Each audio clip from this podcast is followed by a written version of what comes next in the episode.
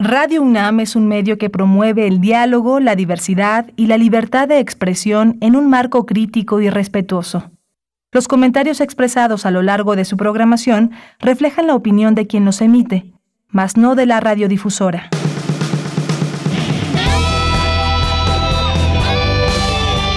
Prisma RU.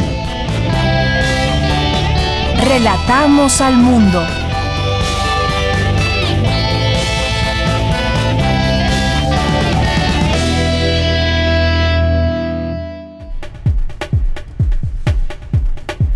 Muy buenas tardes, gracias por acompañarnos ya en este día, lunes 14 de marzo del año 2022. Siempre con mucho entusiasmo recibimos a todo nuestro público que en este momento nos sintoniza a través del 96.1 de FM y el 860 de AM.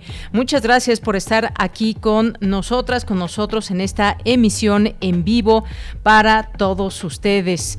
Estamos iniciando con mucho ánimo y con mucha información. Mucha información siguen los días de guerra y hoy platicaremos de eh, las armas nucleares, armas químicas y biológicas que esperemos que no se usen. Mm, se ha señalado también esto por parte de distintos analistas que siguen eh, muy de cerca la guerra, que eh, ni va a ser tercera guerra mundial, así lo esperamos y está ahí el uso que se ha hecho en algún momento, en otros momentos de ataques a otros países, en otros conflictos, ese uso que ya se ha hecho de armas químicas, pero pues eh, esperemos que esto no se desate en esta en este conflicto que prevalece aún entre Rusia y Ucrania y algunas noticias en torno a ello, muchas veces noticias falsas que dan cuenta de lo que está pasando en esta guerra de una manera distorsionada. Bien, pues vamos a platicar de algunos temas, algunos temas como este que les digo de las armas químicas. Vamos a platicar también hoy en este espacio sobre esa propuesta, digámoslo así de alguna manera, esta propuesta que lanza o esta idea que lanza el presidente de Argentina, Alberto Fernández, de formar un bloque con México y eventualmente con Brasil. Vamos a hablar de ello. Vamos a platicar también con Luis Guillermo Hernández, que es nuestro analista eh, de este espacio en materia periodística y política. Eh, nos va a platicar hoy de este caso de Alejandro Hertz Manero, el fiscal general de la República, hoy la Suprema Corte de Justicia de la Nación ah, está deliberando sobre un caso en donde han pedido amparo dos mujeres que han sido acusadas por el fiscal Hertz Manero en torno a una situación en el ámbito personal y vamos a platicar de eso y también siguen las, las reacciones en torno a la respuesta que ha habido hacia el Parlamento Europeo luego de conocerse pues todas estas eh, señalamientos que hacen hacia México. Vamos a platicarlo también el día de hoy con Luis Guillermo. En nuestra segunda hora vamos a platicar con el, el, químico Benjamín Ruiz Loyola que eh, nos ha acompañado en otros momentos y él sabe de todo este tema de químicos y de armas biológicas. Con él platicaremos de ese tema. Hoy es lunes, lunes con Otto Cázares y su cartografía RU. Tendremos cultura, información nacional internacional, universitaria y más. Así que quédese aquí con nosotros en Prisma RU. Allá en cabina mis compañeros Rodrigo Aguilar en la producción, Denis Licea en la asistencia, Coco Montes en los controles técnicos y aquí en nombre de todo el equipo les saluda Deyanira Morán. Bien, pues desde aquí relatamos al mundo. Relatamos al mundo. Relatamos al mundo.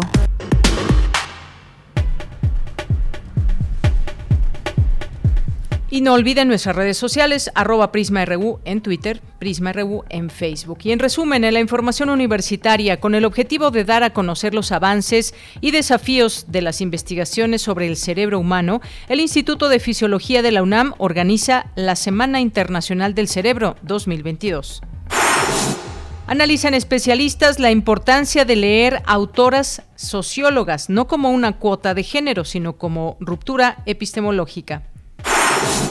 Hoy es el Día Internacional de las Matemáticas. El lema de este año, las matemáticas nos unen porque nos permiten comprender, interpretar y resolver problemas y fenómenos de nuestro entorno en un lenguaje universal. Así que desde aquí, felicidades a nuestros y nuestras amigas del Instituto de Matemáticas y a todas aquellas personas que han dedicado y que dedican su vida a los números, a las matemáticas, a pensar, a ecuaciones y muchas tantas cosas que diario diario utilizamos las matemáticas. Muchas felicidades. Expertos consideran indispensable revisar la normatividad y la disponibilidad tecnológica que ofrecen las universidades, así como perfeccionar la educación híbrida. Realizan documental sobre la vida y obra del escritor Ignacio Padilla. Jorge Volpi y Rosa Beltrán forman parte de los principales testimonios del filme. En la información nacional, el presidente Andrés Manuel López Obrador planteó que América debe integrarse como la Unión Europea, luego de dar a conocer una carta del mandatario argentino Alberto Fernández, donde este aboga por la integración regional. En contraste, China confinó en las últimas horas grandes ciudades y cierra fábricas por brote de COVID-19. El presidente Andrés Manuel López Obrador se reúne esta tarde con el secretario de Seguridad de Estados Unidos, Alejandro Mayorkas, en Palacio Nacional. Abordarán el tema migratorio y de seguridad en la frontera. Y en la información internacional, el Fondo Monetario Internacional advirtió que el conflicto en Ucrania pone en peligro la seguridad alimentaria mundial. Alertó que mientras más dure la guerra, más exportaciones se verán comprometidas con un impacto en las reservas actuales y futuras. Francia levantó este lunes la mayoría de sus restricciones contra la COVID-19, como la norma de mascarillas en la mayoría de los espacios públicos y la que impedía a las personas sin vacunar acudir a restaurantes, recintos deportivos y otros lugares. Hoy en la UNAM, ¿qué hacer y a dónde ir? Hoy es lunes de Gaceta UNAM y en su portada nos presenta el tema UNAM, 100 años de muralismo, revisión histórica de la universidad a la pintura mural moderna. La UNAM, a través del Instituto de Investigaciones Estéticas y Gaceta UNAM, difundirá algunos murales que forman parte de su patrimonio como parte de las actividades de los 100 años del muralismo en México. A partir de hoy, y todos los lunes hábiles de 2022, Gaceta UNAM divulgará dichos murales. Recuerda que la Gaceta de la UNAM se encuentra disponible de manera física y digital. Consulta el sitio oficial www.gaceta.unam.mx. Como parte de la decimosegunda edición del Festival Internacional de Cine de la UNAM, se proyectará la cinta Nudo Mixteco. Durante la fiesta patronal de San Mateo, tres historias se entrelazan. María vuelve para enterrar a su madre, su padre la confronta y corre del velorio. En la incertidumbre y el dolor, le propone a Piedad, su amor de infancia, irse con ella a la Ciudad de México. Esteban regresa después de tres años y se encuentra que durante su ausencia, Chabela, su mujer, se juntó con otro hombre. No te pierdas la función de la cinta Nudo Mixteco, que se llevará a cabo hoy, en punto de las 19.15 horas, en la Sala Julio Bracho del Centro Cultural Universitario. Consulta la cartelera en ficunam.unam.mx. Recuerda que todos los días tienes una cita con la serie El Retorno a la Razón, diario íntimo del Festival de Cine de la UNAM. Esta cobertura especial de dicho festival incluye información sobre las proyecciones, sus actividades a distancia, conferencias, talleres y entrevistas. Sintoniza todos los días nuestras frecuencias en punto de las 20 horas hasta el próximo viernes 18 de marzo.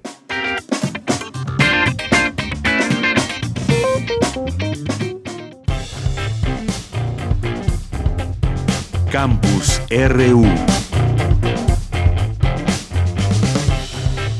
Bien, y en nuestro campus universitario, con motivo de los 100 años del muralismo en México, La UNAM, a través del Instituto de Investigaciones Estéticas y de la Gaceta UNAM, emprende un ejercicio de difusión periodística para dar a conocer algunos de los murales que forman parte de su patrimonio e impulsa un proceso de reflexión colectiva sobre el origen y contexto de su creación. Por ello, a partir de hoy y todos los lunes hábiles de 2022, la Gaceta UNAM presentará a sus lectoras y lectores algunos de los más representativos murales que forman parte del universitario. Se trata de información de alrededor de 35 de las cerca de 150 obras que tiene la universidad bajo su resguardo. Y bien, pues con esta información iniciamos nuestro campus RU, nuestro campus universitario, y me enlazo con mi compañera Virginia Sánchez, porque con charlas y tours virtuales a diversos laboratorios inicia la Semana del Cerebro 2022 organizada por el Instituto de Fisiología Celular de la UNAM. Vicky, ¿qué tal? Buenas tardes, adelante con la información. Muchas gracias, ella. Muy buenas tardes a ti y al auditorio de Prisma en el marco de la Semana Internacional del Cerebro, una campaña a nivel global que se lleva a cabo para dar a conocer al público en general los avances y desafíos de las investigaciones que se han realizado sobre el cerebro humano, el Instituto de Fisiología Celular de la UNAM presenta la Semana del Cerebro 2022, que se llevará a cabo del 14 al 17 de marzo, esta vez bajo el tema central de el conectoma cerebral. Durante la inauguración del evento, la directora general de la Escuela Nacional Preparatoria María Dolores Valle Martínez, destacó que el objetivo central de la Semana del Cerebro sea fomentar el cuidado de nuestro cerebro y compartir los avances científicos sobre su estudio. Asimismo, promover entre los estudiantes de bachilleres el interés por las neurociencias y su impacto en la vida cotidiana, ahora de manera virtual, lo cual aseguró permite romper la barrera de la distancia. Escuchemos. Este evento fomenta el acercamiento entre los jóvenes y la ciencia, la investigación, y con ello se propician vocaciones entre nuestros alumnos. Estamos a punto para los sextos años de tener la cercanía al pase reglamentado. Entonces estamos en un lugar y en un tiempo muy especial. Con la pandemia aprendimos a realizar actividades que eran 100% presenciales, a adaptarlas a esta forma virtual, con excelentes resultados. Un ejemplo de ello es este evento donde se superó el aforo que se tenía en otras ediciones. Estamos de regreso en este 2022 en un esquema virtual, lo que ha permitido llegar a una mayor cantidad de público y romper la barrera de la distancia. Por su la directora del Instituto de Fisiología Celular, María Soledad Pones, se refirió a las actividades que conformarán esta Semana del Cerebro 2022. Escuchemos, Palma.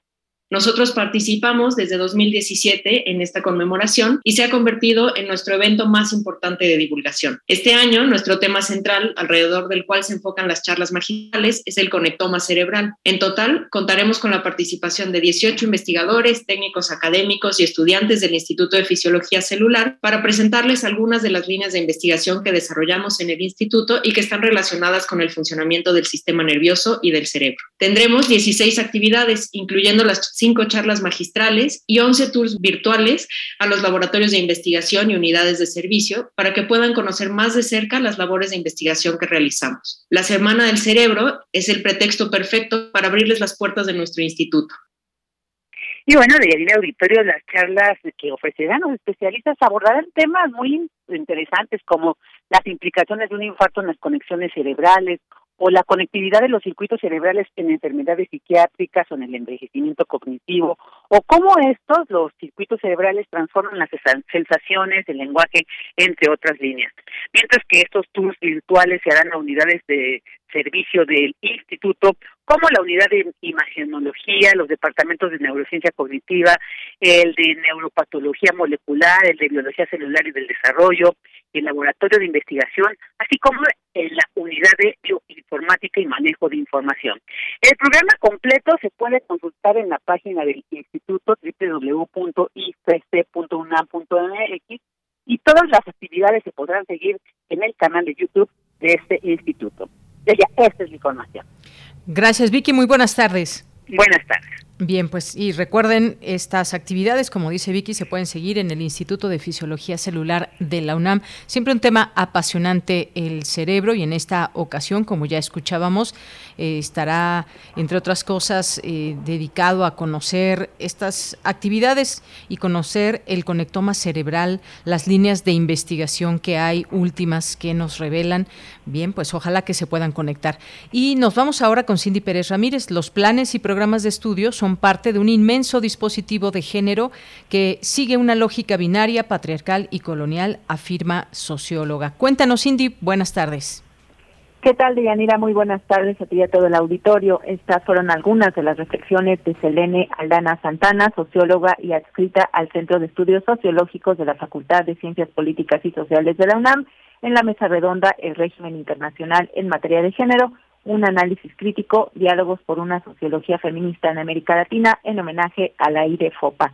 Y es que la investigadora dio cuenta de los trabajos que se han realizado en los proyectos que tienen desde 2019 la participación femenina en la sociología dentro de la Facultad de Ciencias Políticas. Que adiestren una masculinidad y en una feminidad normales, y para subvertir esto hace falta una reconstrucción de los planes y programas desde la perspectiva del feminismo interseccional. La inclusión de autoras solo es uno de los ejes de trabajo, aunque fundamental. Pero esta tarea no es una cuestión de cuotas de género, ni se trata de ahora buscar la revancha, ¿no? Ahora buscar madres y en cambio reconstruir comunidades dialógicas, que se trata de una ruptura epistemológica y por tanto de una reconstrucción disciplinar. Pensamiento de algunas de las autoras incluibles en nuestros planes de estudio desestabiliza algunas de las certezas de nuestra disciplina, que las borradas tienen una voz propia, ¿no? Desde su experiencia de vida como mujeres con características eh, particulares. En tanto, Mariana García Crisóstomo, asistente de investigación en el Colegio de México, se refirió a las principales dificultades a las que se enfrenta el estudio de mujeres sociólogas en los proyectos PAPIME y PAPIT. Estamos ahí, las mujeres, en un aula pensando en las mujeres que debemos incluir, pero tampoco se nos ve como un trabajo serio, riguroso, sino que sigue siendo esta cosa de lo que hacen las mujeres y bueno, la academia masculina sigue funcionando por otro lado. Esta idea de que la malinterpretación del proyecto como si tuviera objetivos parricidas, pues nos hemos encontrado con muchas críticas como de por qué quieren quitarnos a nuestros padres, Weber, Durkheim, cuando en realidad jamás hemos dicho que ellos no han dicho cosas muy importantes. La dificultad para derribar tendencias competitivas en la sociología, bueno, varios textos que hemos hecho en, grupo, pues al final eh, no han pasado ciertos filtros porque, bueno, demasiadas autoras no están rigurosas en la academia y se premia más el trabajo individual, etcétera. Y también la dificultad de pues, crear mayor interés de nuestros compañeros varones Deyanira, pues bueno, estas fueron algunas reflexiones en materia de sociología, como parte también de un homenaje a la IDEFOPA, quien impartió la clase. Sí, bueno, ahí perdimos a Cindy. Gracias, Cindy ya no nos escucha, pero bueno, muchas gracias Cindy, gracias por esta información que bueno, ya estábamos en esta parte final sobre lo que nos comentaba de estos planes y programas de estudio. Nos vamos, nos vamos ahora con Dulce García, realizan documental sobre la vida y obra del escritor Ignacio Padilla. Jorge Volpi y Rosa Beltrán forman parte de los principales testimonios de este filme. Adelante.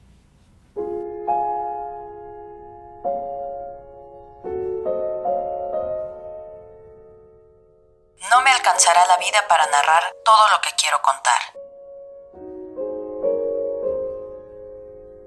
En 2016 México perdió a uno de sus más grandes escritores, Ignacio Padilla, pieza fundamental en la creación del movimiento crack. Fue autor de una extensa obra narrativa y ensayística, además de haber reflejado su personalidad en sus cuentos. A cinco años de su fallecimiento, se fue en busca de quienes fueron cómplices de su vida creativa y sentimental. El documental Ignacio Padilla, la invención de un cuento, no solo narra la vida del escritor, sino que se nutre de voces como la de Rosa Beltrán, Jorge Volpi, Pedro Ángel Palou, Eloy Urroz, entre otros, así como de las de las personas más allegadas a él, sus padres, hijos y parejas sentimentales lo que permite ver la construcción y transformación de ese ser humano, creador de la Catedral de los Ahogados, el androide y las quimeras, todos los osos son zurdos, el peso de las cosas, entre otros títulos. Durante la presentación de este documental, su director, Gabriel Santander, habló de las peculiaridades que descubrió sobre Ignacio Padilla al realizar la búsqueda de su vida y obra.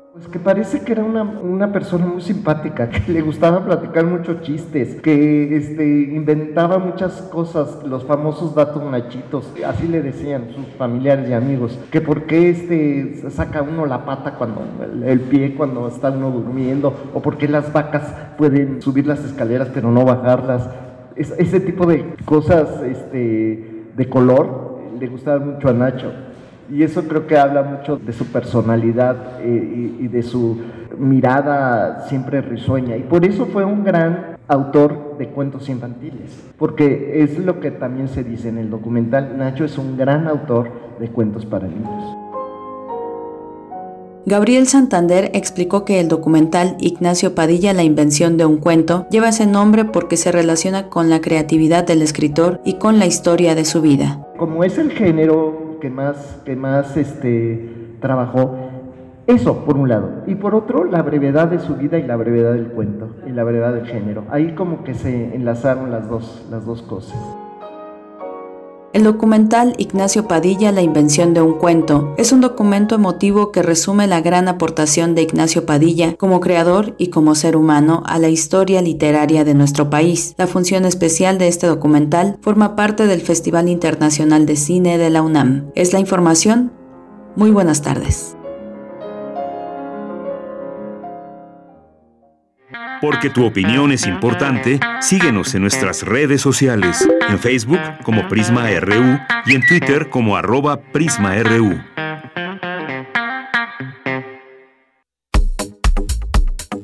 Nacional RU.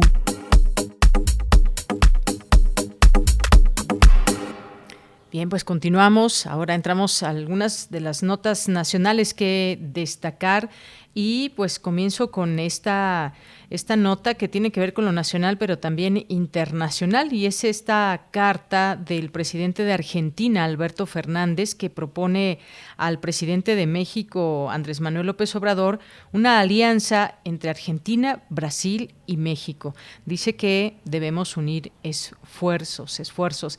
Ingenuamente creí, dice parte de esta carta, que el dolor que nos causaba la pandemia con tanta enfermedad y tanta muerte nos haría revisar la injusticia global en la que vivimos. Eso es lo que le escribió al presidente de México en una carta enviada con la historiadora Beatriz Gutiérrez Müller, eh, esposa del presidente de México. Y bueno, pues el presidente López Obrador informó que tras esa visita de su esposa a Argentina, su homólogo eh, Alberto Fernández le envió una carta en donde se propone una alianza con Brasil. Eventualmente, si es que gana Lula da Silva o bueno, pues ya estará por irse Jair Bolsonaro y pues dice que es para cambiar la realidad tan indignante de lo que llamó la injusticia global en la que vivimos.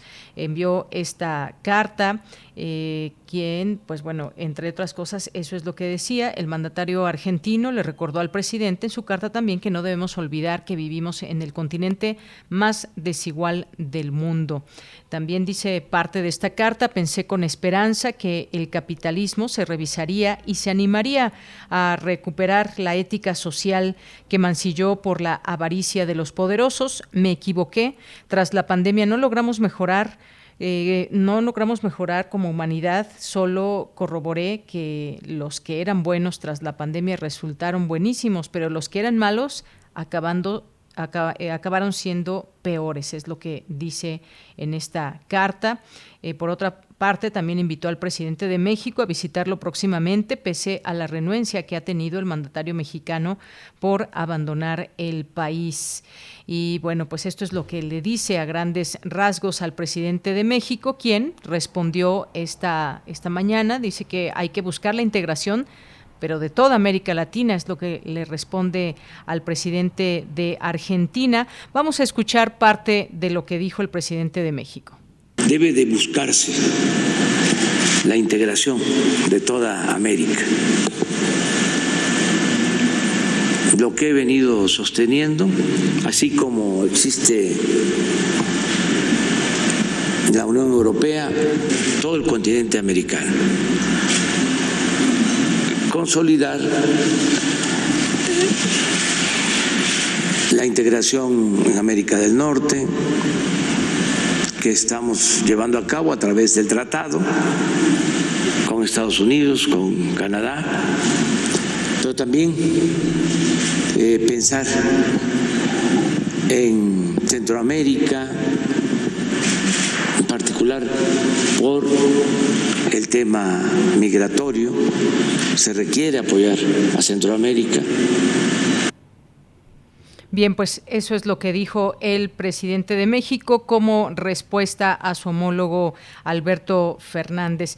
Eh, también recordó que ya tiene programado un viaje a Centroamérica y Cuba en mayo y dijo que en junio es posible que vaya a Los Ángeles a un encuentro en el que va a estar el presidente Joe Biden, una alusión eh, a la novena cumbre de las Américas. Y dijo que sí le gustaría ir al Cono Sur, nada más que por ahora es lo que tiene en el programa. Como sabemos, pues hace unos días el presidente eh, dijo que iría a Cuba y Centroamérica en el próximo mes de mayo a difundir programas sociales.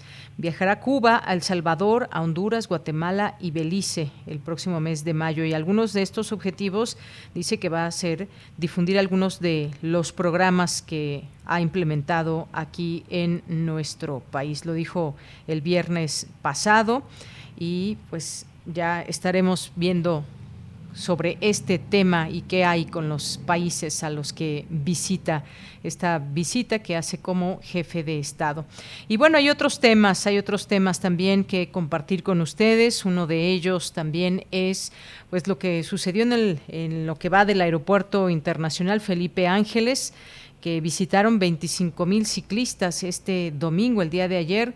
El gobierno capitalino indicó que los asistentes tuvieron la oportunidad de ser los primeros en rodar por las pistas e instalaciones del nuevo aeródromo. Esta nota que retomo de la silla rota dice que más de eh, 5 mil eh, ciclistas de la ciudad y el Estado de México visitaron el aeropuerto de Santa Lucía este domingo 13 de marzo dice aquí 5 mil y en su cabeza dice que fueron 25 mil ciclistas este, este domingo, tal vez 5 mil entre la Ciudad de México y Estado de México. Bueno, quizás también algún error. Dice que el gobierno capitalino señaló que los asistentes tuvieron la oportunidad de ser los primeros en rodar estas pistas e instalaciones de este inmueble en un evento que organizó la Secretaría de la Defensa Nacional. Y bueno, pues ahí están rodando en sus bicicletas las personas que asistieron desde muy temprano, donde eh, pues estuvieron en Avenida Juárez frente al hemiciclo, desde donde partió el servicio de autobuses que los llevó allá, de RTP, que los llevó a esta rodada convocada por el Instituto del Deporte. Y pues miles de, de pedalistas salieron de las estaciones Ciudad Azteca y Aragón, del sistema de transporte colectivo Metro. Y ahí, pues las fotografías que dan cuenta de ello, esta rodada que inició el gobierno de la Ciudad de México, que tuvo un alcance de 24 kilómetros a través de las pistas y lugares emblemáticos de este aeródromo, donde los asistentes pudieron ver el encendido de luces y la torre de control. Además, también la Sedena hizo una demostración de elementos de infantería, permitió a los visitantes conocer algunos tanques y camiones especiales que se utilizan. Además, se realizó un espectáculo donde se vio a paracaidistas descender de las alturas, así como el adiestramiento de perros que se utilizarán en el aeropuerto. Bueno, pues va por lo que vemos viento en popa esta construcción.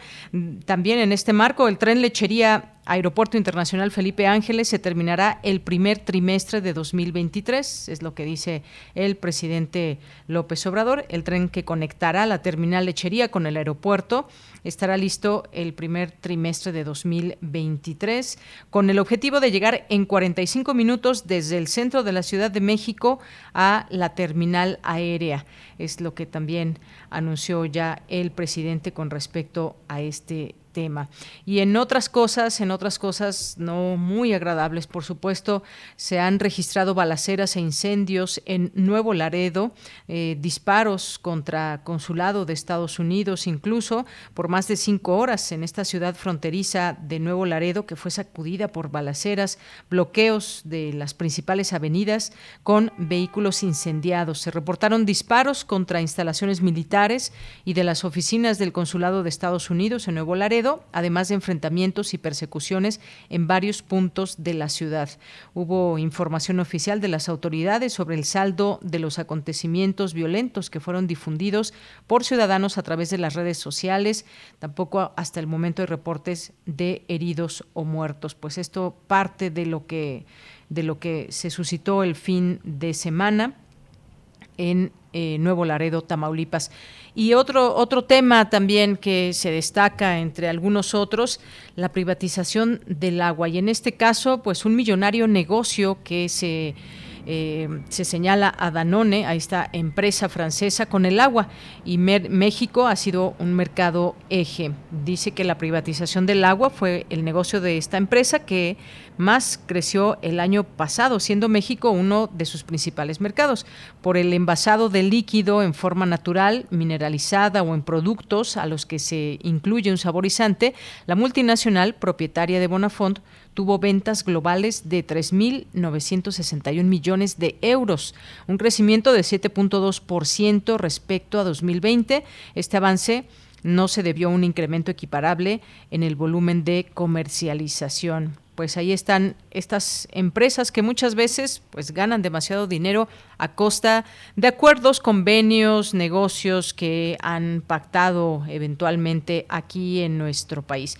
Y dice también esta nota de la jornada, dice un poco más adelante que a través de 11 marcas que explotan el agua de España, Francia, Turquía, Uruguay, Indonesia, Polonia, Argentina y México, esta marca, Danone, obtuvo más de 16% de sus ventas totales del año pasado, si bien no es... Eh, no es el de más peso, el segmento de, de, agua sí fue el que más creció respecto a 2020, con 7.2% real, mientras el de nutrición especializada, que comercializa alimentos procesados para niños y adultos mayores, lo hizo apenas 1% y el de lácteos 3.7%. Pues algunas de estas cifras que se dan a conocer en este sentido. Y bueno, pues en un momento más vamos a hablar también de otros temas que han eh, estado muy presentes todavía en las redes sociales y que tiene que ver con el caso, ya llamémoslo así, el caso Hertz Manero y el caso, el caso de eh, el Parlamento Europeo, qué es lo que dice y eh, cuál es la respuesta de México, que ya lo, ya lo decíamos desde el viernes, adelantábamos, pero hay más que decir porque ahora también el Senado pues pide reunirse con algunos de estos eurodiputados. Pero en un momentito más ya lo conversaremos con Luis Guillermo Hernández. Relatamos al mundo. Relatamos al mundo. Colaboradores RU. Bueno, y como cada 15 días tenemos aquí como colaborador invitado a Luis Guillermo Hernández, que es periodista independiente, doctorando en medios, comunicación y cultura, es analista político, experto en medios, director de Sexta W y esta plataforma de contenidos periodísticos y a quien siempre saludamos con mucho gusto. Luis Guillermo, ¿cómo estás? Buenas tardes. Muy buenas tardes, Deyanira. Para mí también es un gusto, como siempre, cada 15 días, eh, pues estar aquí con la audiencia de Radio Educación y en Pisma RU Muchas gracias por el espacio. Muy bien, también estás en Radio Educación y aquí en Radio UNAM, por supuesto. Gracias, gracias Guillermo. Y bueno, ¿con qué empezamos? Mira, hay dos temas, hay dos temas. Hoy la Suprema Corte de Justicia de la Nación discute este caso de Hertz Manero y por otra parte está este tema de eh, los eurodiputados, eh, el Parlamento Europeo. ¿Con qué comenzamos, Luis? Bueno, pues son dos temas que han ocupado la agenda estos días, pero además dos temas que implican e impactan al gobierno del presidente López Obrador.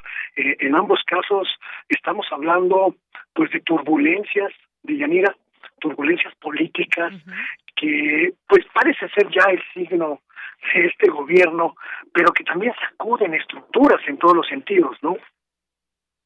Efectivamente, efectivamente Luis, porque este tema del caso Hertz Manero, bueno, pues ya viene eh, viene sonando fuerte. Y luego se dio a conocer esta conversación, estos audios que revelan que Hertz Manero estaría dando pues una especie de, de línea a, un subalterno. En este sentido, pues estamos hablando de qué caso en específico, pues este de en el marco de esta discusión de la Suprema Corte de Justicia de la Nación, estos dos amparos son de Laura Morán, expareja de Federico Hertzmanero, eh, y de su hija, eh, obviamente Federico Hertzmanero, eh, hermano del, del, fiscal, y de su hija Alejandra Cuevas, ambas acusadas de provocar la muerte del hermano del fiscal de la República y la familia de ambas difundió un video en redes sociales en, que, en el que la excuñada del funcionario pidió resolver el asunto con base en la verdad y que no cometan una injusticia. Y recordemos, por supuesto, este tema de las conversaciones donde dijo el fiscal reconoció que es su voz, pero que hay un tema de extorsión en su contra. Y entonces hoy la Suprema, la Suprema Corte, pues eh, está analizando este tema este, este lunes, eh, analizará estos proyectos realizados por el ministro Alberto Pérez Dayán, en los que propone confirmar el amparo concedido a Luna y a Laura y Alejandra, perdón, para reponer sus procedimientos y que se revisen todas las pruebas de sus defensas, que sus defensas ofrecieron desde la integración de la averiguación previa y hasta el momento en que se dictó auto de formal prisión contra Alejandra. Pues, ¿qué opinión te merece todo esto que está sucediendo? Un caso, pues, bastante escabroso para el fiscal.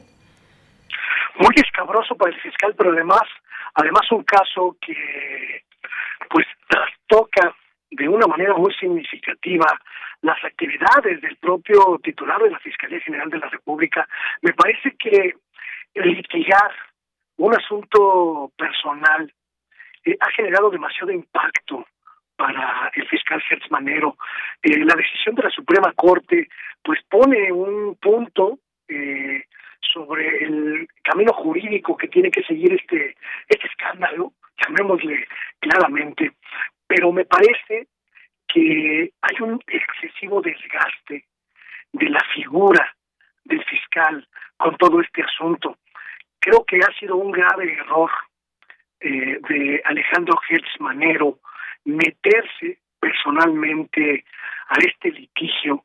Creo que en su papel de fiscal general de la República. Tuvo que haber eh, pues delegado este asunto en otras instancias, mantenerse totalmente ajeno a este asunto, que contamina, que mete demasiado ruido y que abre esa ese, ese espacio de conflicto de intereses que los opositores, que sus adversarios, que sus enemigos están usando en su contra y con mucha con mucha e, e, e, eficacia. Eh, no, no habíamos visto, Yanira, no habíamos visto a un fiscal general de la República, a un procurador eh, tan, tan a la defensiva, a un procurador tan contra las cuerdas. Y me parece que este conjunto de sucesos, la revelación de los audios, el juicio eh, eh, personal, íntimo, por el asunto de su hermano, pues están creando un escenario sumamente complejo, sumamente escabroso y sumamente delicado para el fiscal. Creo que pudo, pudo haberse ahorrado este tiempo de turbulencia que además impactan negativamente en la fiscalía y pudo haberse concentrado porque era la exigencia nacional en la tarea que tenía la tarea federal y no lo hizo y me parece que ahora cuando tenemos que hacer cuentas, estimada Yanira, sobre lo que ha ocurrido en esta fiscalía en los últimos dos años, pues las cuentas no salen muy a favor de Alejandro Gertz Manero y se suman se suman a este ámbito personal que está causando más destrozos que beneficios al fiscal general de la República. Claro, todos estos audios que pues sí dejan con muchas eh, preguntas o más bien con mucha claridad de cómo pues se le escucha decir que tuvo acceso al proyecto de sentencia de la Suprema Corte relacionado con la muerte de su hermano, pero también pues al mismo tiempo tacha de delictiva y de extorsión a esta filtración, como sabemos, pues por demás ilícita que pues dijo es castigada muy severamente por, por la ley y que pues también adelantó que se iniciaron ya los procedimientos de investigación y que se tendrá información fidedigna en, en un plazo corto, dijo eh, eh, en alguna entrevista. Y pues bueno, veremos qué sucede, qué termina por lo pronto hoy, qué dice la Suprema Corte, pero lo que se escuchó, aunque sea de manera ilícita, pues sabemos esos audios y esos videos muchas veces, eh, Luis Guillermo, que tienen pues una intención clara y que pues ilustra mucho más de lo que se pueda explicar. No es la primera vez que escuchamos alguna filtración de un audio, algún video incluso, y que, pues bueno, eh, sabemos lo, dañinos que pueden ser políticamente hablando, pero pues sí, mucho que explicar también el, fiscal. Oye, y está este otro tema, o bueno, quería cerrar eh, para con este tema.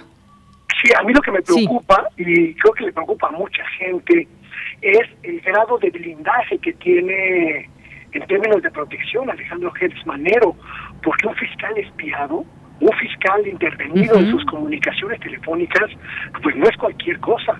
Estamos hablando de la máxima autoridad en materia de procuración de justicia en nuestro país y que sea sujeto, pues de lo que él dijo, una pues una especie de confabulación de sus adversarios, una especie de embestida de sus eh, adversarios, pues no nos parece que demuestre un alto poder de fortaleza del fiscal, lo muestra como vulnerable y un fiscal vulnerable no le sirve a un país como México.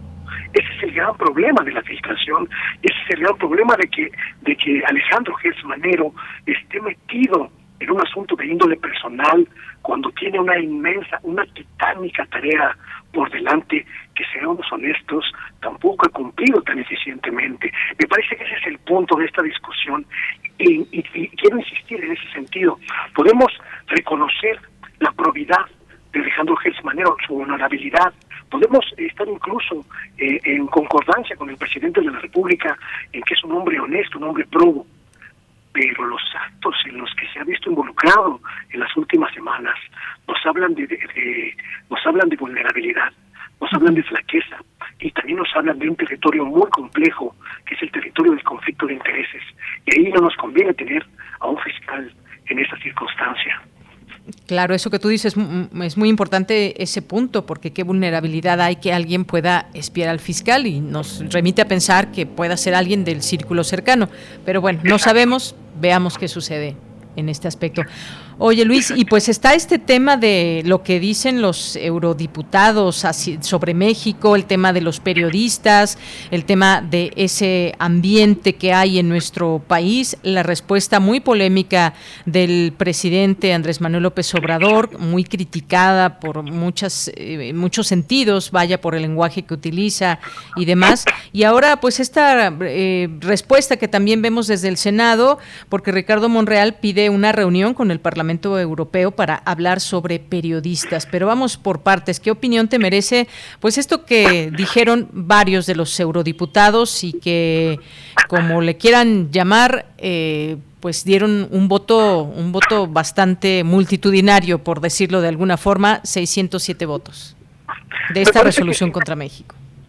Me parece muy importante eh, establecer eh, con mucha claridad eh, lo que ha determinado el Parlamento Europeo, porque si bien el voto el voto fue mayoritario, un Parlamento pues que hace política internacional, pero que también sigue ciertas reglas, una de las cuales pues significa que todos los o la mayoría de los pronunciamientos que llegan hasta el pleno, pues como en cualquier parlamento ya fueron previamente consensuados con una amplia mayoría.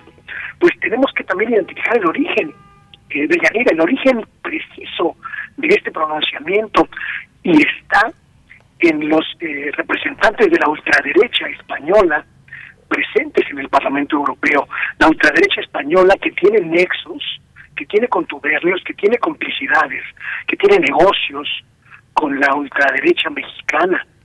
Y es muy importante que la gente sepa que este pronunciamiento del Parlamento Europeo fue promovido por aliados de la ultraderecha mexicana que están decididos a enfrentar al gobierno del presidente López Obrador desde todos los ámbitos a su disposición.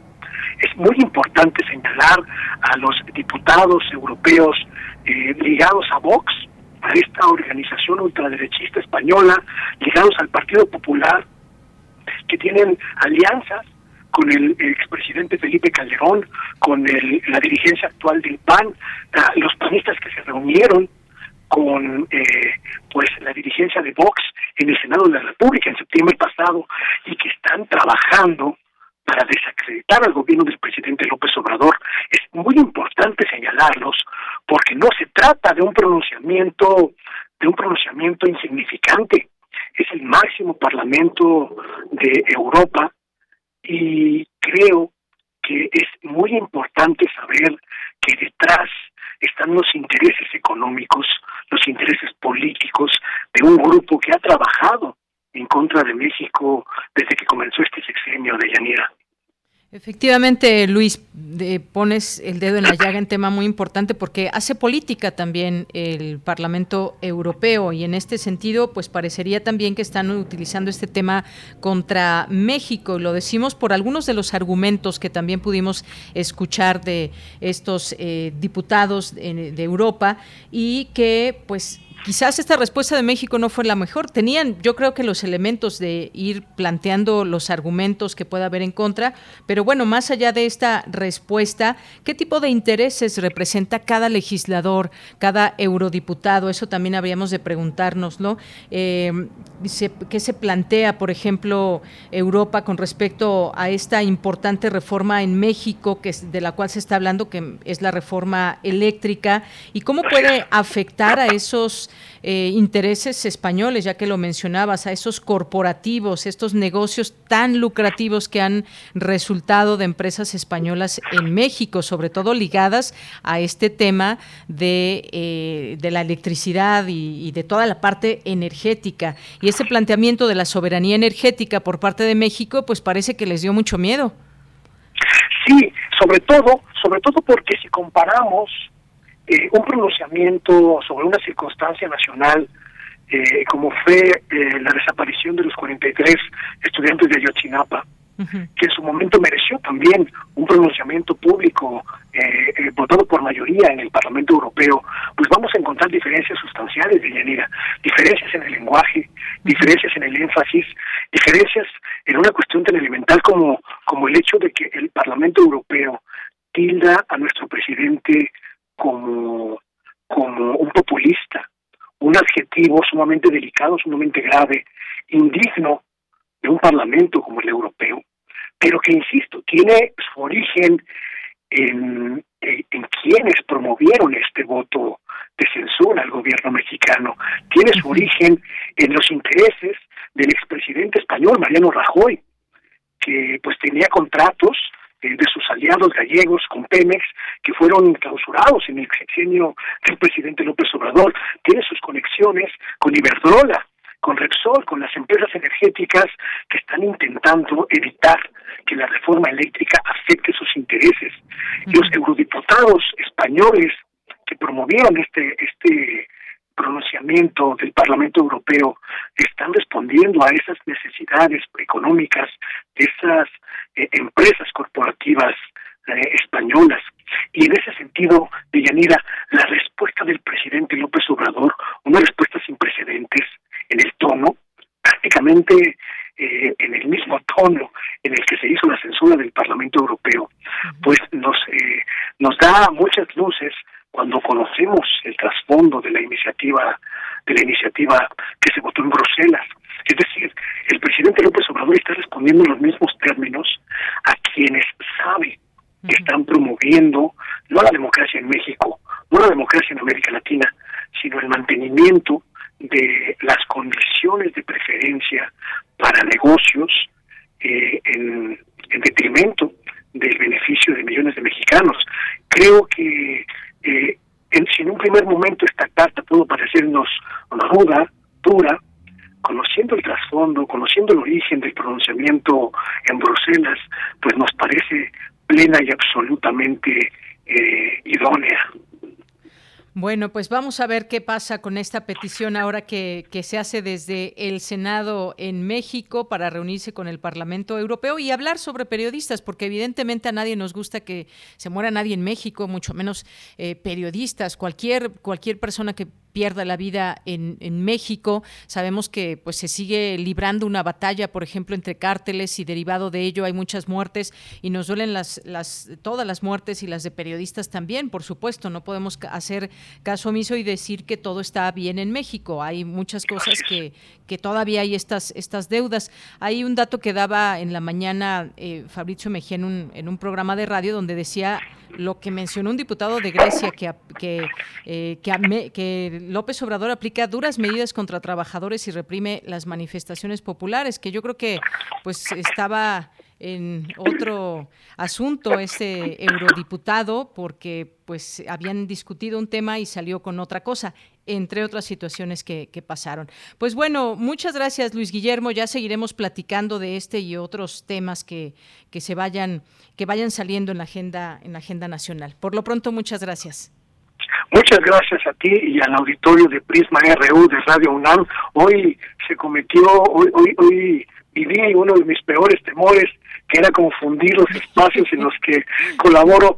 Y bueno, pues ya les ofrezco una disculpa, este, a veces se le cruzan los cables a uno, pero, pero muchas gracias, Deyanira, por esta oportunidad y ojalá ojalá la preocupación que compartimos tú y yo por, por los periodistas mexicanos sea verdaderamente genuina en los ámbitos internacionales, porque necesitamos, necesitamos saber qué podemos hacer para evitar, para evitar más muertes en México, pero no es atacando al gobierno del presidente López Obrador, porque me parece que es construyendo un instrumento multifactorial, multiinstitucional, como podemos lograrlo.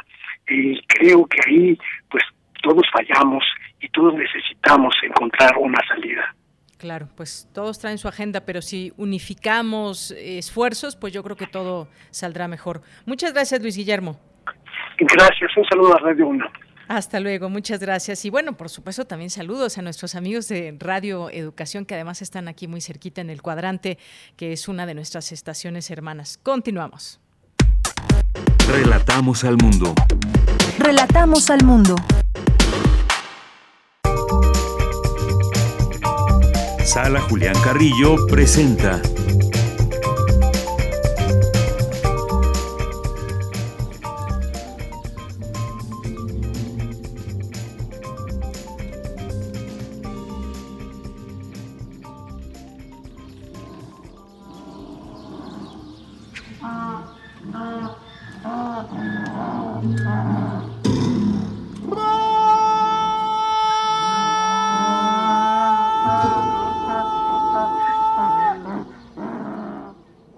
Montserrat Muñoz, muy buenas tardes, bienvenida. Hola, ¿qué tal? Deyanira, equipo de Prisma RU, queridos radio escucha, no se espanten. Lo que acaban de escuchar y lo que fondea esta sección cultural Sala Julián Carrillo es nada más y nada menos que un proyecto desarrollado con Acción Cultural Española para realizar una película. La película se llama La Exclusión y este fin de semana en Casa del Lago pudimos ser testigos de uno de los mejores conciertos performance que pudimos haber imaginado.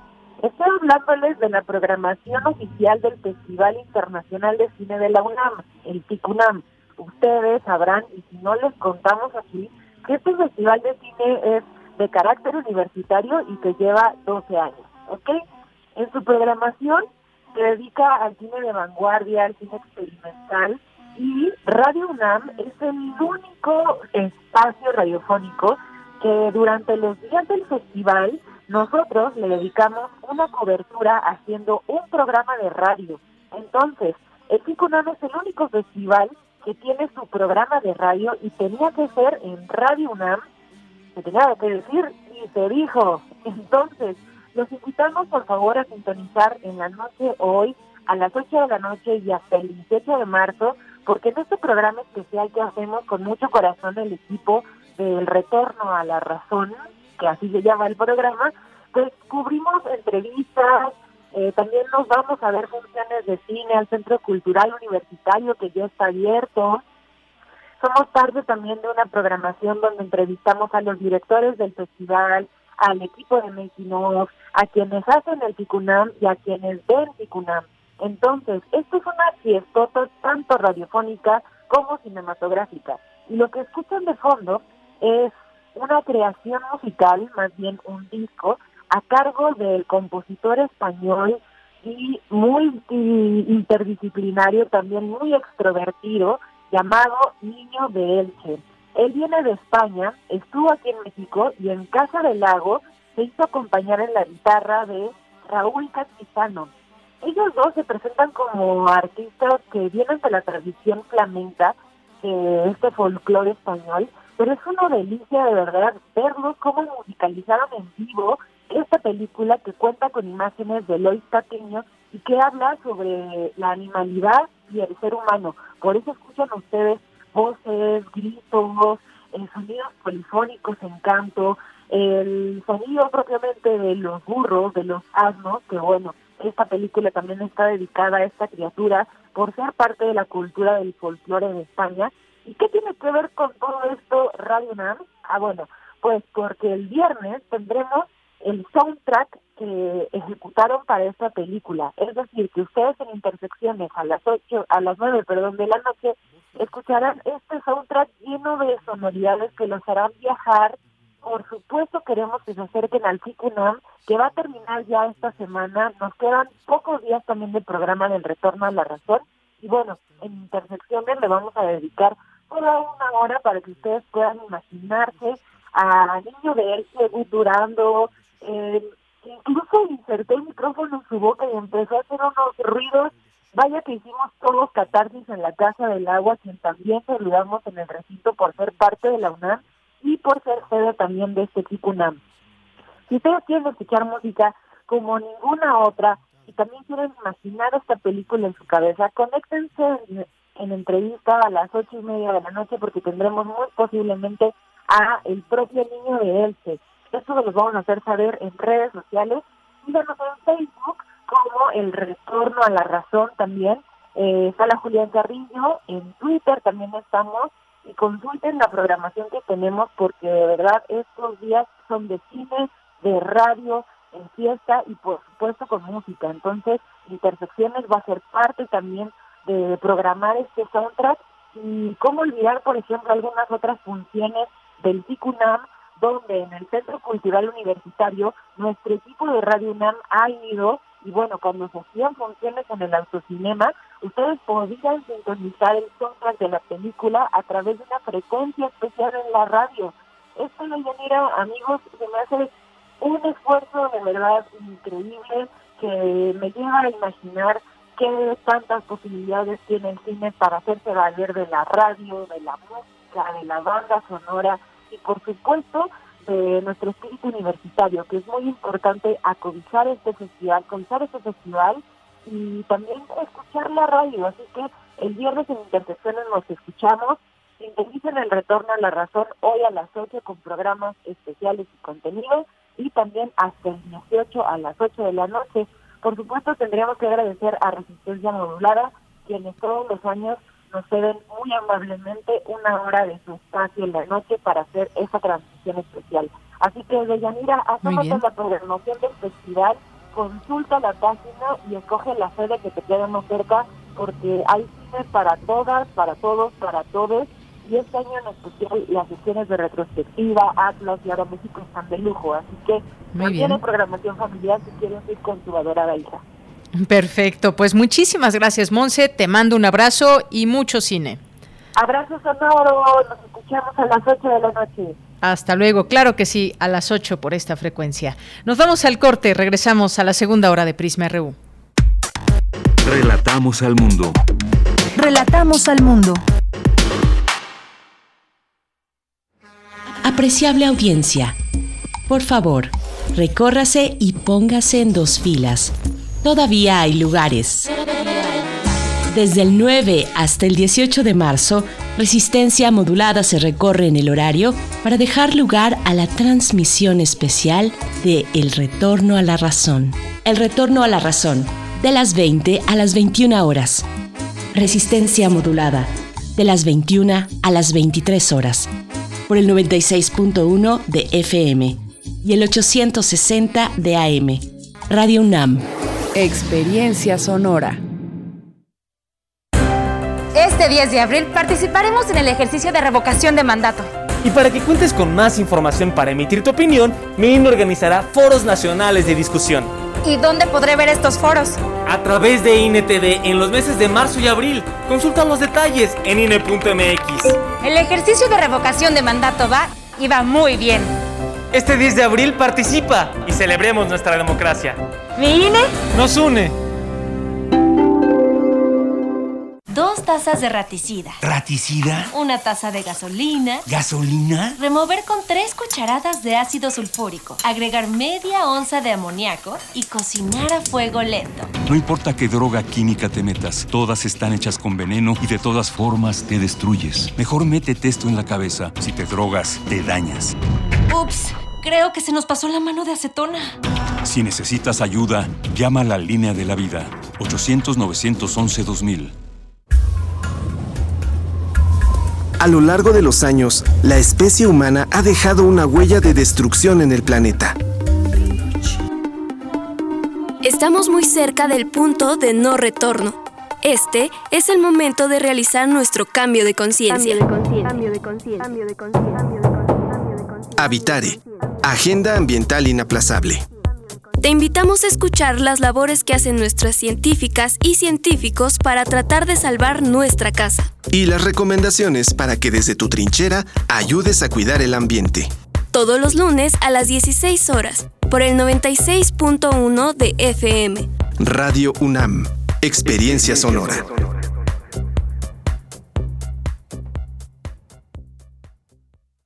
Hipócrates 2.0 Mantenerse informado es parte importante de la vida. La información nos da la oportunidad de tomar las mejores decisiones, principalmente para la salud. Soy Mauricio Rodríguez, conductor de Hipócrates 2.0, donde cada semana llevamos para ti los mejores contenidos y especialistas en materia de salud. Escúchanos. Hipócrates 2.0, martes a las 18 horas, por Radio UNAM. Experiencia sonora. Porque tu opinión es importante, síguenos en nuestras redes sociales, en Facebook como Prisma RU y en Twitter como arroba PrismaRU.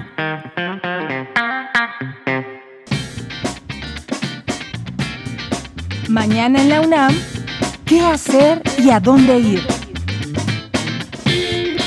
Te recomendamos la serie Testimonio de Oídas, música nueva en voz de sus creadores y sus intérpretes. Bajo la producción de Dulce Web, mañana martes 15 de marzo, el programa ofrece la segunda parte dedicada a Elizabeth Guadalupe Sánchez Arriaga, conocida como Elizabeth Arza, originaria de la Ciudad de México, quien platica acerca de su interés por el cuarteto de cuerdas y las obras mexicanas de reciente factura en ese formato. Sintoniza nuestras frecuencias 96.1 de FM y 860 de AM mañana martes a la una de la mañana. Una nueva inmigrante en Alemania trabaja como asistente en una clínica dental y entre sus tareas está la de tomar radiografías. Tiene la paranoia de que la radiación la hace alucinar. Joaquín es un músico en una ciudad fronteriza mexicana que busca superar la muerte de su hermano desde la violencia del narco. Es la representación de la vida real del actor. Cuando ambos protagonistas inician su búsqueda existencial, se ven guiados por relatos míticos contados por personajes reales. Esta es la premisa de la cinta Apocatástasis, que forma parte de la decimosegunda edición del Festival Internacional de Cine de la UNAM y estará disponible de manera gratuita a partir de mañana y hasta el 17 de marzo en la plataforma de cine mexicano Film Latino.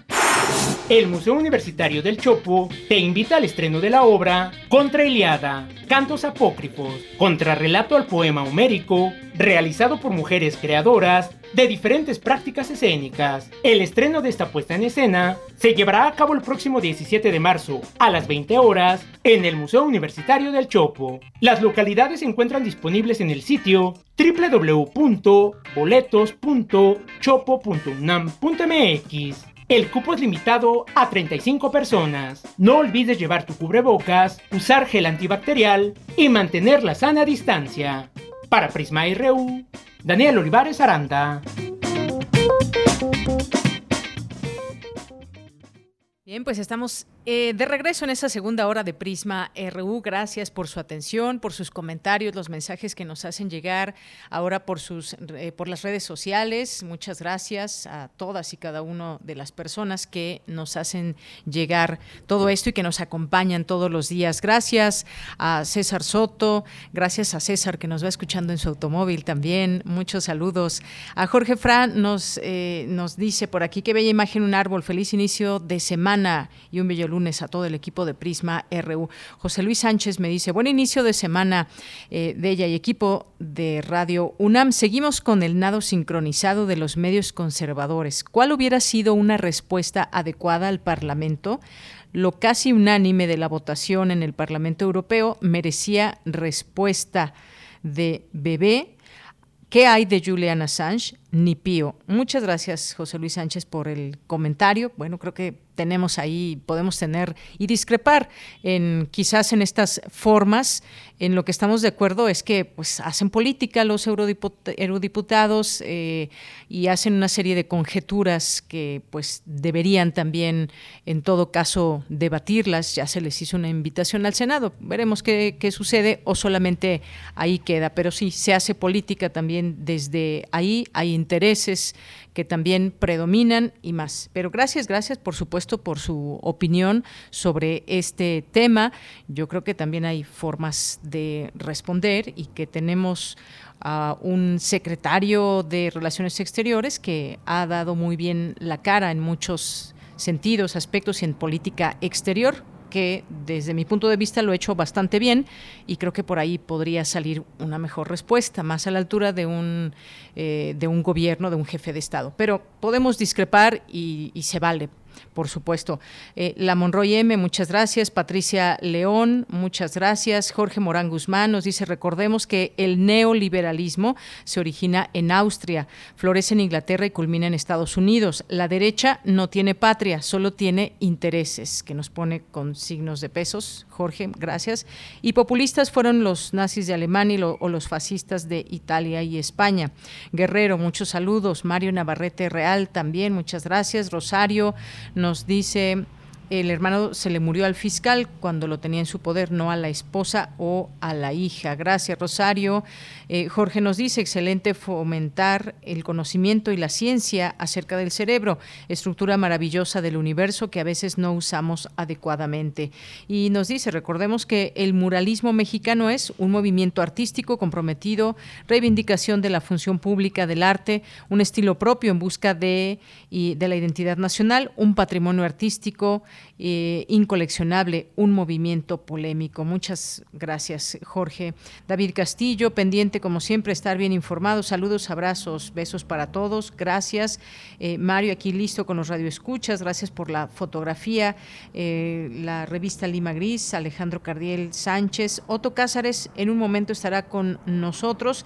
Sacerdotisa del reiterado incendio. Requiem por la poeta Yamile Paz Paredes, que eh, nos tendrá hoy en su cartografía Otto Cázares. Así que pues eh, yo sé que muchos lo están esperando, pues en un momentito ya estará con nosotros. Gracias a los amigos de Cátedra Bergman, gracias también a Iván Tapia, Sebas Coronel, Hunter, José Ramón Ramírez, Flechador del Sol, Gloria Félix Mesa, eh, gracias a todas las personas que se comunican, vamos a seguir leyendo sus mensajes en Twitter y Facebook. Bien, y a ver, nos dice por aquí Rosario Durán, Juliana Sánchez ya no tiene derecho a apelar, espera decisión de la Corte para extradición. Gracias, Rosario, por también comentarnos, hacernos este comentario. Nos vamos a la información con Cristina Godínez. Indispensable revisar la normatividad y disponibilidad tecnológica de las instituciones educativas. Cuéntanos, Cristina, adelante. Buenas tardes, Deyanira. Un saludo para ti y para el auditorio de Prisma RU. La Dirección General de Cómputo y de Tecnologías de Información y Comunicación de la UNAM reunió a especialistas de México y América Latina con el fin de hablar sobre los sistemas educativos en el mundo y el retorno a las actividades académicas con procedimientos de enseñanza híbridos. Al participar en la mesa de discusión México-Argentina, ¿qué son las modalidades híbridas? Arturo Muñiz Colunga, del Departamento de Planeación y Desarrollo Tecnológico de la DGTIC, destacó que una de las primeras reflexiones que se deben realizar es en torno a la impartición de materias y en qué modalidad. Toma como base los objetivos de tu plan de estudios, el que ya estaba aprobado. Una vez de esos objetivos, te recomendamos que analices tu asignatura en dos vertientes. ¿Qué temas podría dar yo a distancia? ¿Qué temas forzosamente tengo que dar en presencial?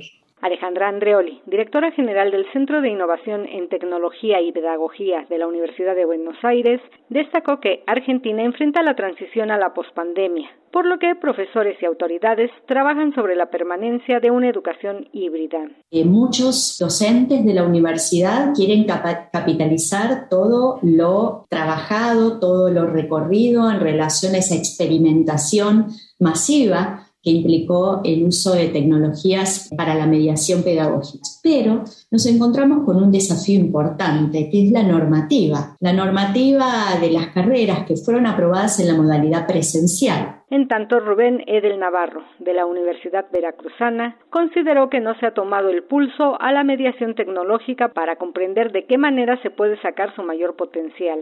Las instituciones pensamos que con tener eh, ciertos recursos tecnológicos como una plataforma, automáticamente ya estábamos en una modalidad híbrida. Pues nada más lejos que de eso. De Yanira, los expertos coincidieron en señalar que la primera lección que deja la contingencia sanitaria es que las modalidades híbridas funcionan, pero para su permanencia se requieren destrezas digitales en diferentes dimensiones, las cuales se relacionan con lo cognitivo, procedimientos y actitud.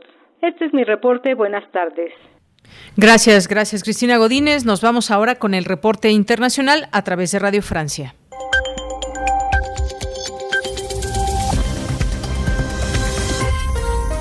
Bienvenidos al flash informativo de Radio Francia Internacional, una mirada rápida a las noticias de América Latina y el mundo. Hoy es lunes 14 de marzo. En los controles técnicos nos acompaña Vanessa Letjón. Vamos ya con lo más importante de la jornada.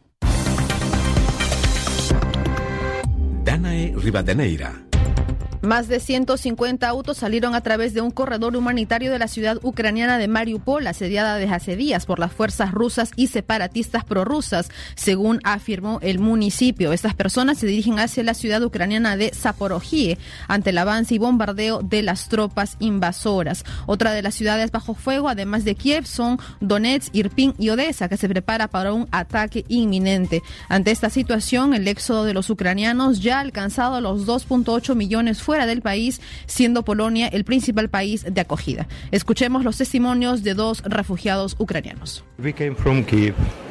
Fuimos de Kiev porque la situación se volvió realmente muy dura ya. Nuestro hijo se ha alistado y defiende la ciudad. Por eso nos recomendó partir. Nos dijo que así estaría combatiendo más tranquilo. in his uh, activity. In my uh, city, en mi ciudad, en Kharkiv, los rusos no le disparan a los militares, le disparan a nuestras casas, a las escuelas, a mi escuela, a los hospitales. Encerrados en nuestras casas era lo único que escuchábamos.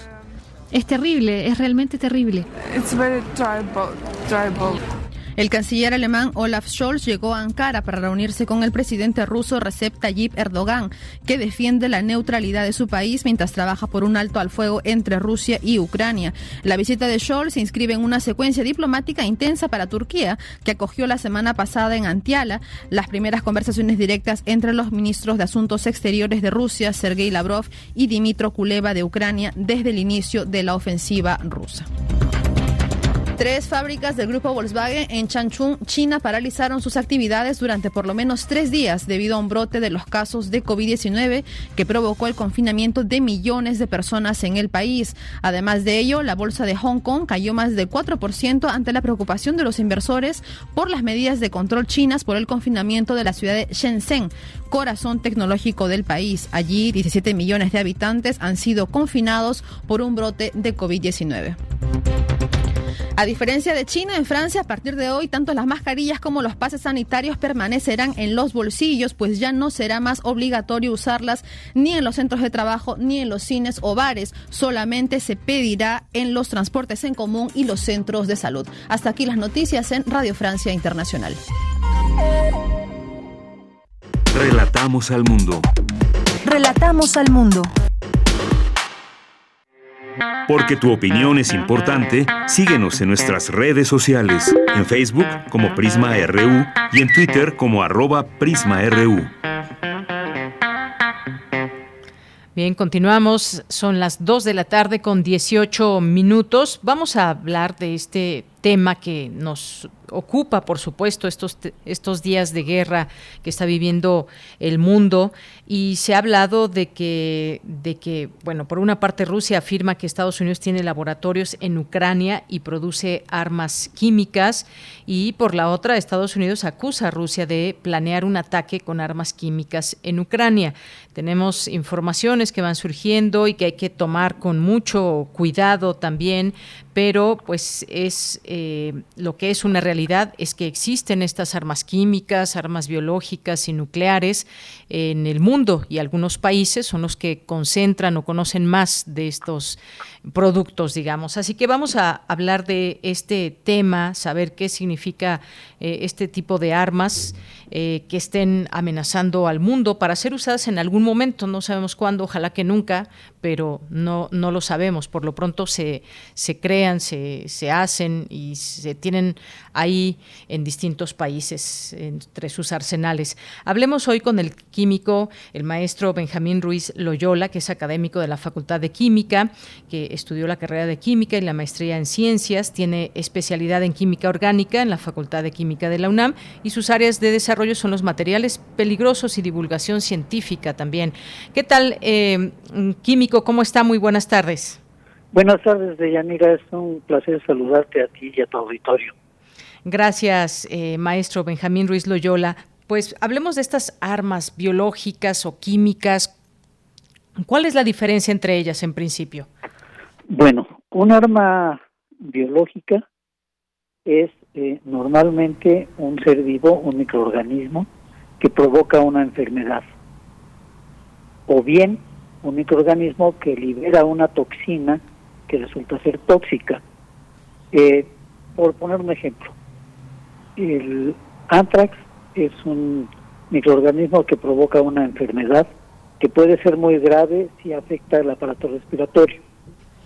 En cambio, el botulismo es una, eh, un problema producido por un microorganismo que se llama Clostridium botulinum, pero no provoca una enfermedad, sino que libera una toxina a la cual llamamos botulina y que eh, eh, provoca enfermedades, bueno, provoca consecuencias muy serias, aunque ahora eh, ya se ha encontrado la manera de utilizarla con fines, con fines, digámoslo así, benéficos, ¿no? El famoso Botox es una, es una toxina que se puede utilizar para matar a la gente y en muchas ocasiones las personas se inyectan tanto Botox que resultan afectados de el sistema nervioso.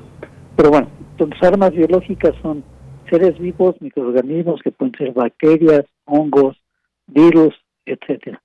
Un arma química es un compuesto químico que eh, tiene eh, como objetivo en su uso, puede tener muchos usos, pero cuando se utiliza como arma, se utiliza para matar o para incapacitar eh, seres vivos. Cuando hablo de seres vivos me refiero a eh, animales, plantas, seres humanos, este, cualquier ser vivo. Y hay diferentes tipos de, armas químicas, este, dependiendo de la acción que eh, efectúan. Entonces, un arma química es un compuesto químico, un arma biológica es un ser vivo, un microorganismo que provoca enfermedad. Esa es la diferencia entre ellas. Esa es la diferencia. Y lo que provocan también puede ser diferente. Por ejemplo, ¿cuáles, eh, qué casos nos puede decir, o más bien qué ejemplos de sustancias químicas, armas químicas que se hayan utilizado en algún momento en algún país? ¿Cuáles son sus efectos?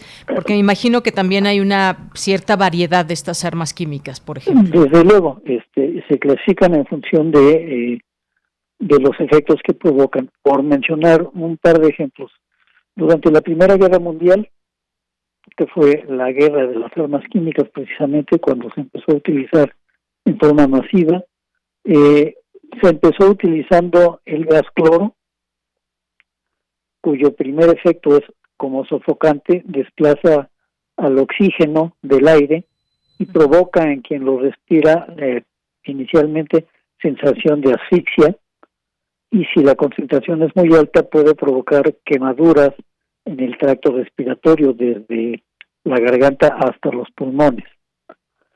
Entonces, esa sería una clase eh, de, arma química. Hay otra clase de armas químicas, eh, lo, conocemos generalmente como gas mostaza, que eh, tiene como efecto ser vesicante, es decir, provoca quemaduras muy fuertes en, en el cuerpo y la aparición de vesículas, de ámpulas, de ampollas muy grandes y sobre todo dolorosas. Y eh, lo más moderno son las armas, ah, los, los agentes neurotóxicos o armas nerviosas que afectan el sistema nervioso central. Entonces, eh, son muy efectivas con una muy pequeña cantidad se puede provocar la muerte de una persona, digamos, un mililitro que caiga en la piel puede provocar la muerte de una persona eh, y si consideramos que tiene que atravesar la piel, tiene que atravesar el tejido graso para incorporarse a la sangre y luego dar la vuelta y llegar al cerebro, esto, pues podemos entender que si es inhalado es mucho más rápida la, la acción. A este a este grupo de agentes neurotóxicos pertenecen el más conocido de todos, del que más se habla, el sarín, pero hay algunos otros, los de más recientes descubrimientos son los, los agentes Novichok. Muy bien, entonces eh, otro es este, está el gas mostaza y el gas sarín, que pueden provocar esto en, en la piel. Ahora, ahora bien, eh, mm, químico, eh, estas armas son caras. ¿Qué tan caras son producirlas a gran escala? Porque me imagino que pasan por distintos procesos hasta tener lista un arma de este tipo. Eh, pues qué tan caro es y me imagino pues que se tiene que tener obviamente un conocimiento muy amplio de lo que puede provocar en las personas. Para, para por ejemplo, para agentes neurotóxicos eh, se necesita tener una infraestructura similar a la que se requiere para producir eh, insecticidas fundamentalmente. Entonces el costo no es demasiado alto. Mm. Ahora actualmente existe una regulación internacional muy fuerte para el, eh, la compra o venta de materias primas que pudieran desviarse para ser utilizadas como armas químicas. Entonces ahí hay este hay un control muy muy férreo a partir de 1997 que entró en vigor la Convención para la Prohibición de las Armas Químicas. Esto, entonces, eh, el, problema de costo no es tanto problema. Eh, para poder eh, entrar a fabricar y, manejar se requiere equipos de seguridad personal importantes que sí llegan a ser caros, pero que este, para un régimen militar, pues el costo sería sería lo de menos. ¿Por qué? Porque estaría buscando una ganancia superior. Entonces, eh, eh, no es tan problemático en cuestión de elaboración de las armas químicas, no, es más complicado que hacer, eh, como te decía, un insecticida o hacer un medicamento, esto no lo es tanto, aunque, aunque la seguridad con la que se tiene que resguardar, eh, almacenar, cuidar, sí es completamente diferente. No es lo mismo tener un, un derrame de ácido acetil salicílico que se me cayó y lo tengo que levantar a un derrame de sarín que se me cayó y tengo que levantar cadáver. Claro. Oiga, maestro, ¿y, es posible defenderse de un ataque de armas químicas? ¿Hay alguna manera de que la población, por ejemplo, se pueda defender en algún momento si se le decide atacar con, con, armas químicas? Se requiere utilizar equipo, equipo especial. Eh, son uniformes que cubren el cuerpo por completo con mascarillas contra gases eh, para poder filtrar los gases y que no haya ningún contacto de ningún área del cuerpo con eh, las sustancias empleadas como arma. ¿Esto eh, qué implica o qué quiere decir? Pues lo que quiere decir eh, sencillamente es que los militares que estén metidos en este asunto van a disponer de estos equipos de protección. La población civil no va a disponer de estos equipos, entonces va a ser como siempre la población civil la más afectada. Eh, maestro, y por otra parte, eh, ahora pasando a las armas biológicas, eh, que son, como usted nos dijo, organismos patógenos o toxinas para dañar o matar a las personas, incluso animales o, plantas. ¿Cómo, digamos, cómo es un ataque con armas, con armas biológicas? No, no se distingue mucho de un ataque con armas, con armas químicas. La diferencia está en que cuando se libera un arma química, el efecto del arma química es inmediato. Es decir, pasan cuestión de 5, 10, quizá 15 minutos para que las personas que han estado más en contacto con el arma química empiecen a mostrar los síntomas. Por el contrario, cuando se trata de un arma biológica, lo que se requiere es el tiempo de incubación, que puede ser desde un, un día hasta una semana o diez días, por ejemplo, ¿no? Este, pensando, eh, por ejemplo, en, en, un arma química como si pudiéramos pensar que eh, el COVID fuera una, eh, la enfermedad COVID fuera provocada por un arma biológica, pues sabemos que el tiempo de incubación desde que ingresa el, el, el SARS-CoV-2, el virus, al cuerpo hasta que se manifiestan los, los efectos, varía entre 3 y 7 días dependiendo de la persona. Esto desde el punto de vista de la táctica militar es importante porque se puede dispersar el microorganismo y después se puede abandonar el lugar de manera que sea mucho más difícil dar con el perpetrador.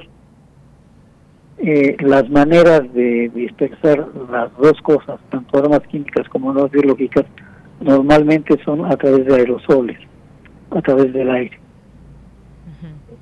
La ventaja de las armas biológicas es que eh, se diseñan para que se puedan eh, transmitir de persona a persona.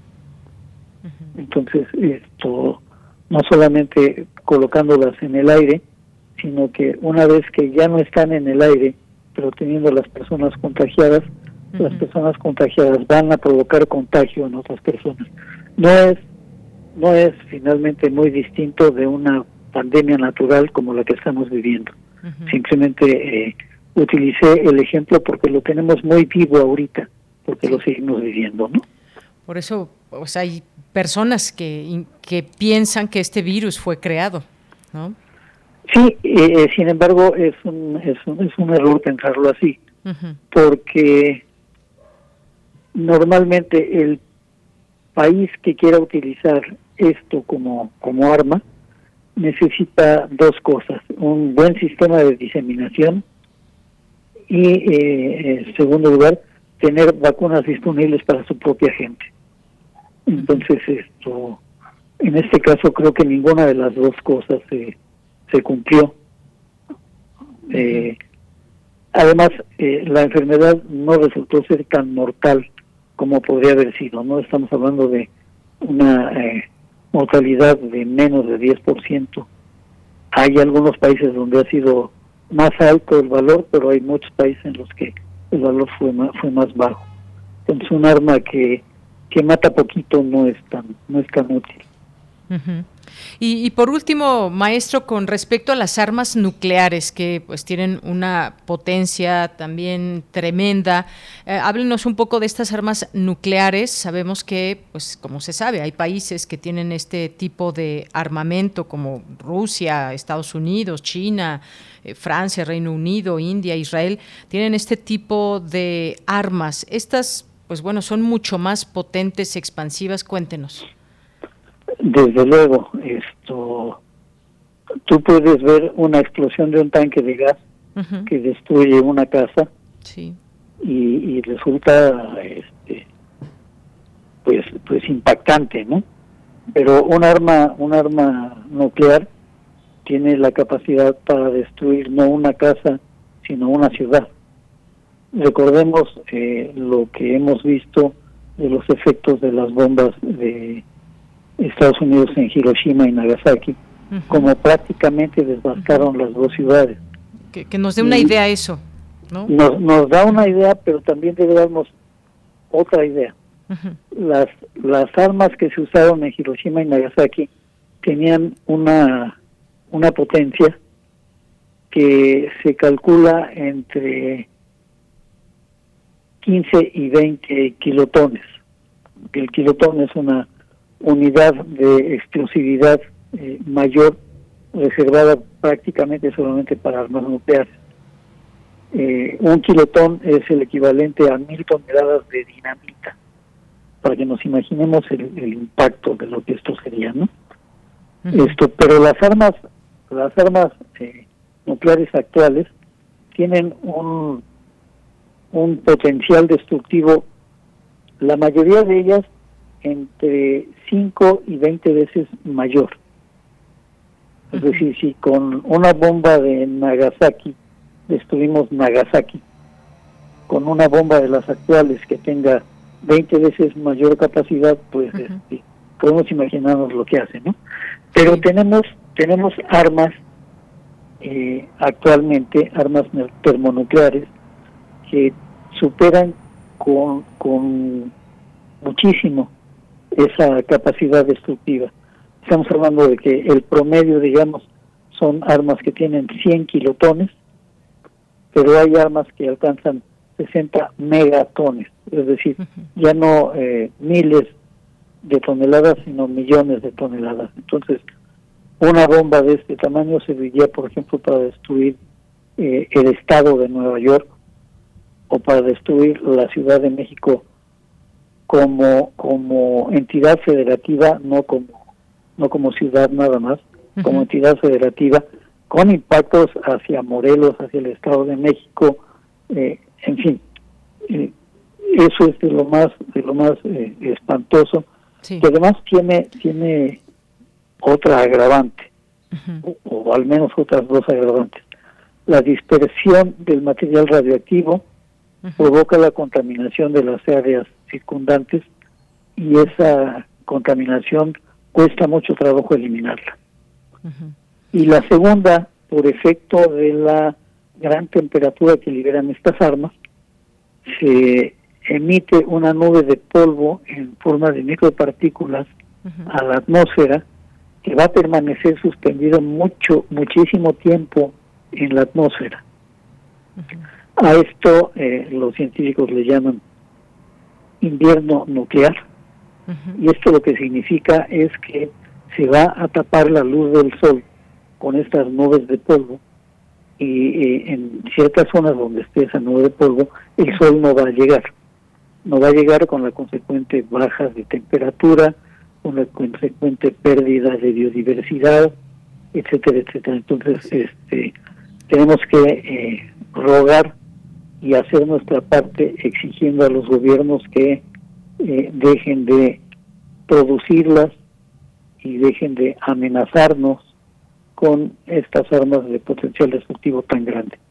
Efectivamente, maestro, esperemos nunca ver un ataque nuclear, sería algo tremendo para la vida humana, eh, también para la flora y fauna y para el propio planeta. Eh, pues muchas gracias, gracias maestro por ponernos al día con estos temas de saber qué hay con estas armas y qué significa cada una de ellas, porque pues el miércoles pasado nos enteramos la portavoz del Ministerio de Asuntos Exteriores ruso que aseguró que Rusia tenía documentos que demostraban que Estados Unidos había apoyado un programa de armas biológicas en Ucrania que incluía la peste, el cólera y el antrax, mientras que el Ministerio de Defensa ruso acusó los nacionalistas ucranianos de preparar una provocación con armas químicas en un pueblo al noroeste de Kharkiv. Y bueno, pues veamos qué sigue sucediendo en este conflicto. Por lo pronto, pues muchas gracias, maestro, por... Esta, es, una, es una guerra de declaraciones entre los dos gobiernos, Ucrania y Rusia. este Y valdría la pena mencionar que en 2017 Rusia declaró que había eliminado por completo su arsenal de armas químicas. En consecuencia el único país que eh, sigue teniendo, de acuerdo con la Convención para la Prohibición de Armas Químicas, el único país que sigue teniendo armas químicas oficialmente es Estados Unidos, con la posibilidad de que Egipto, Israel, Sudán del Sur y Corea del Norte tengan armas químicas. Pero eh, Rusia declaró que había destruido su arsenal y en 2018 se descubrió que esto no es cierto, que, inclusive tiene armas químicas que no habían sido declaradas, que se tardaron eh, tres años en eh, incluirlas en la Convención para la Prohibición de Armas Químicas. Entonces, eh, yo creo que Rusia habla por su propia experiencia de estar ocultando la verdad. Bien, pues muchísimas gracias, gracias Químico Benjamín Ruiz Loyola por estar con nosotros aquí en Prisma RU de Radio UNAM. Gracias por la invitación de Yanira y estoy a la orden cuando se requiera. Muchas gracias, le mando un abrazo, hasta luego. Igualmente, hasta luego. Fue el maestro químico eh, Benjamín Ruiz Loyola que conoce mucho de estos, de estos temas y materiales peligrosos. Continuamos. Relatamos al mundo. Relatamos al mundo.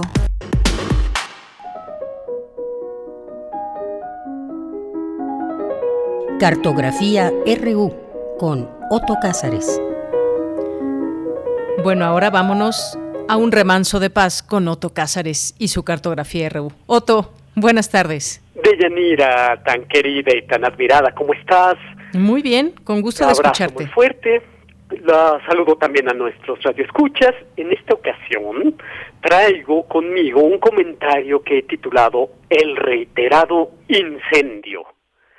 Este es un comentario radiofónico para Yamilé Paz Paredes, la sacerdotisa del incendio, y se hace acompañar por un grafínimo, es decir, por una caricatura como estudio de carácter que ustedes pueden encontrar en mi Twitter, mi cuenta de Twitter, ahí les estoy compartiendo una caricatura de Yamilé Paz Paredes.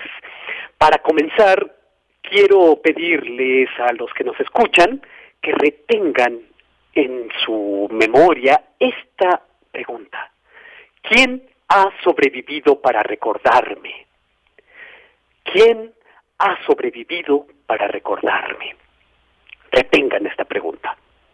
Murió la poeta y cuidadora del fuego originario, Yamile Paz Paredes, y yo podría leerles la solapa, esa carta de invitación, como la llaman los editores, para darles algunos pormenores de su fecunda biografía que aparecen en un poemario que de solo sostenerlo entre las manos arde, de título como Negras erratas del deseo.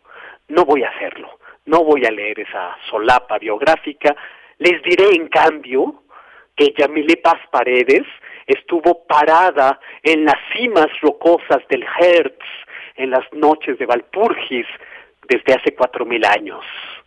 Yamile Paz Paredes era de aquellas poetas iniciadas que sabían que Nosferatu enamorado podía ser sorprendido por el alba en el cuello embriagante de su amada. Cuidado con los amaneceres, vampiros.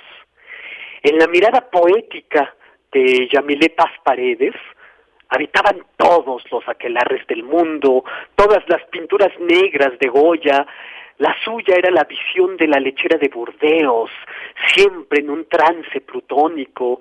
En su mirada poética había crepitación de robles y en sus versos había un aroma a bosques.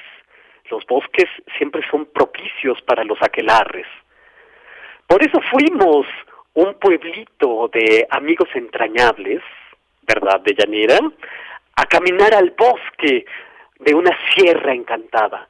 Nos introdujimos a la espesura del bosque para sentir que un claro del bosque nos señalaba el lugar para leer en alta voz poemas de Yamilé Paz Paredes.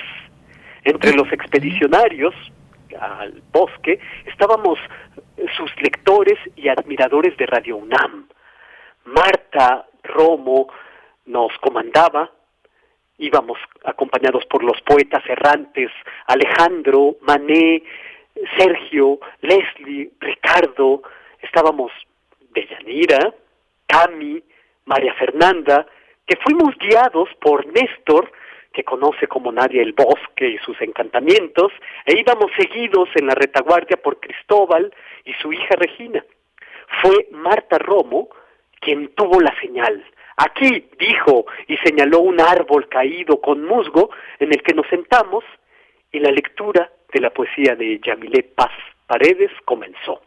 Voy a compartirles unos audios de esta lectura de su poesía unos cuantos minutos, lectura en el bosque, registros de audio tomados, por cierto, por la mismísima Deyanira Morán.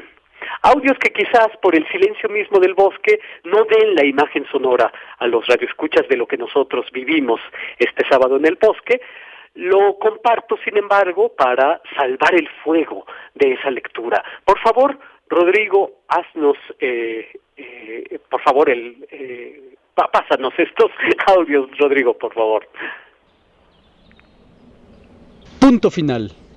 Cerraste todas las puertas al salir y mis palabras quedaron como fotos de bruces contra el muro. Definición. Amor.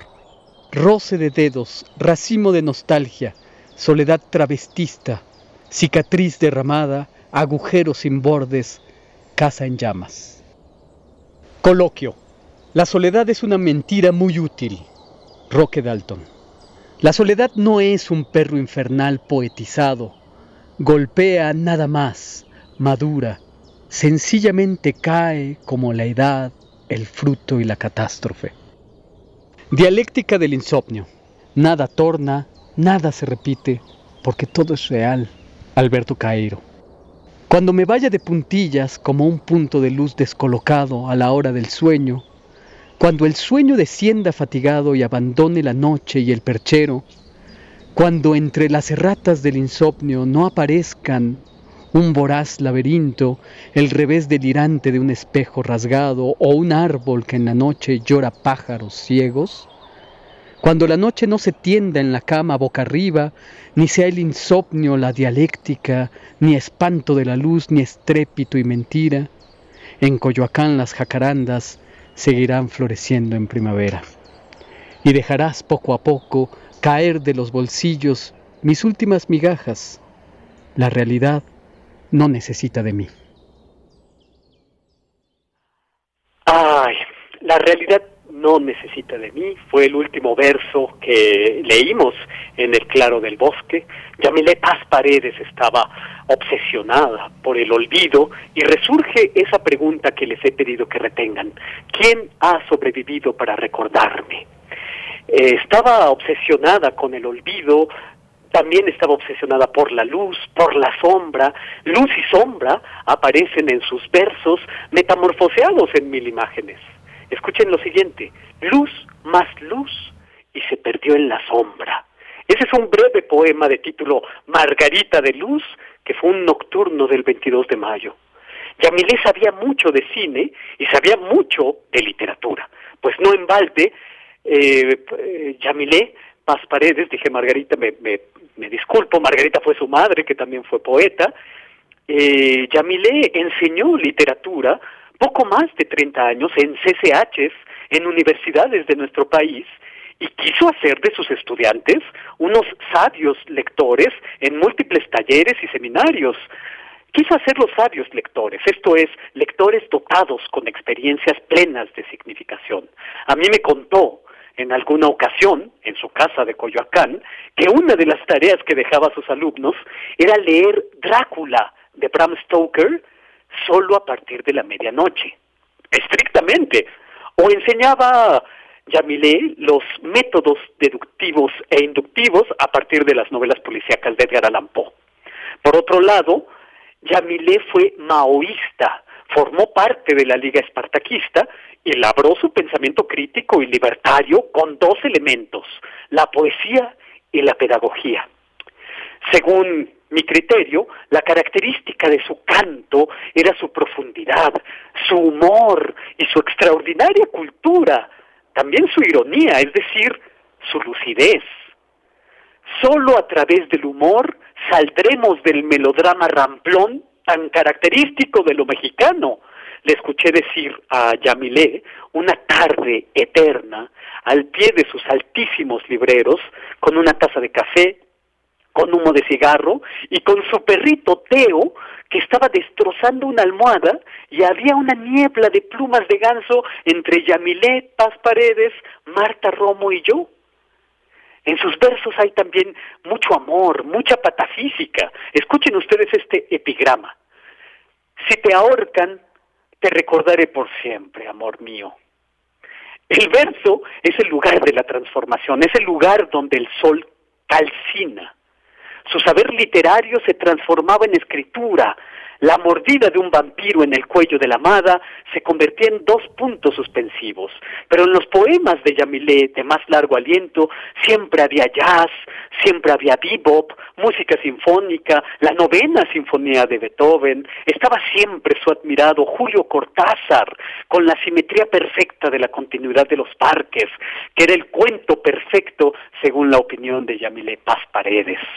Cito, por último, de Yanira, amigos, a esta hechicera cuyo canto frutal siempre se autodefinió como una virtud.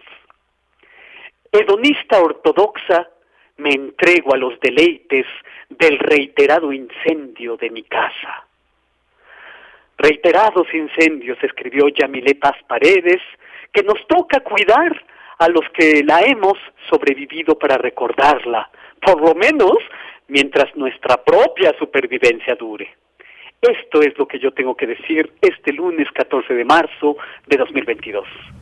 Pues Otto Cázares, muchísimas, muchísimas gracias. Sus palabras que resonaron en el bosque con las aves cantando ahí detrás, el mejor lugar de ese bosque. Muchas gracias. Encantadísimo, un abrazo y gracias por haber tomado este registro de audio y caminar del brazo con estos entrañables amigos con los que nos introdujimos al bosque a eh, hacer un incendio poético, metafórico, desde luego en este bosque encantado. Muy bien, Otto. Pues te mando un abrazo. Un abrazo de vuelta. Hasta el próximo lunes. Hasta el siguiente lunes. Continuamos. Porque tu opinión es importante, síguenos en nuestras redes sociales, en Facebook como Prisma RU y en Twitter como arroba PrismaRU.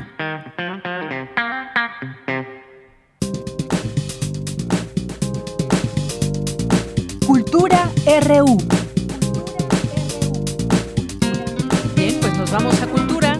Tamara.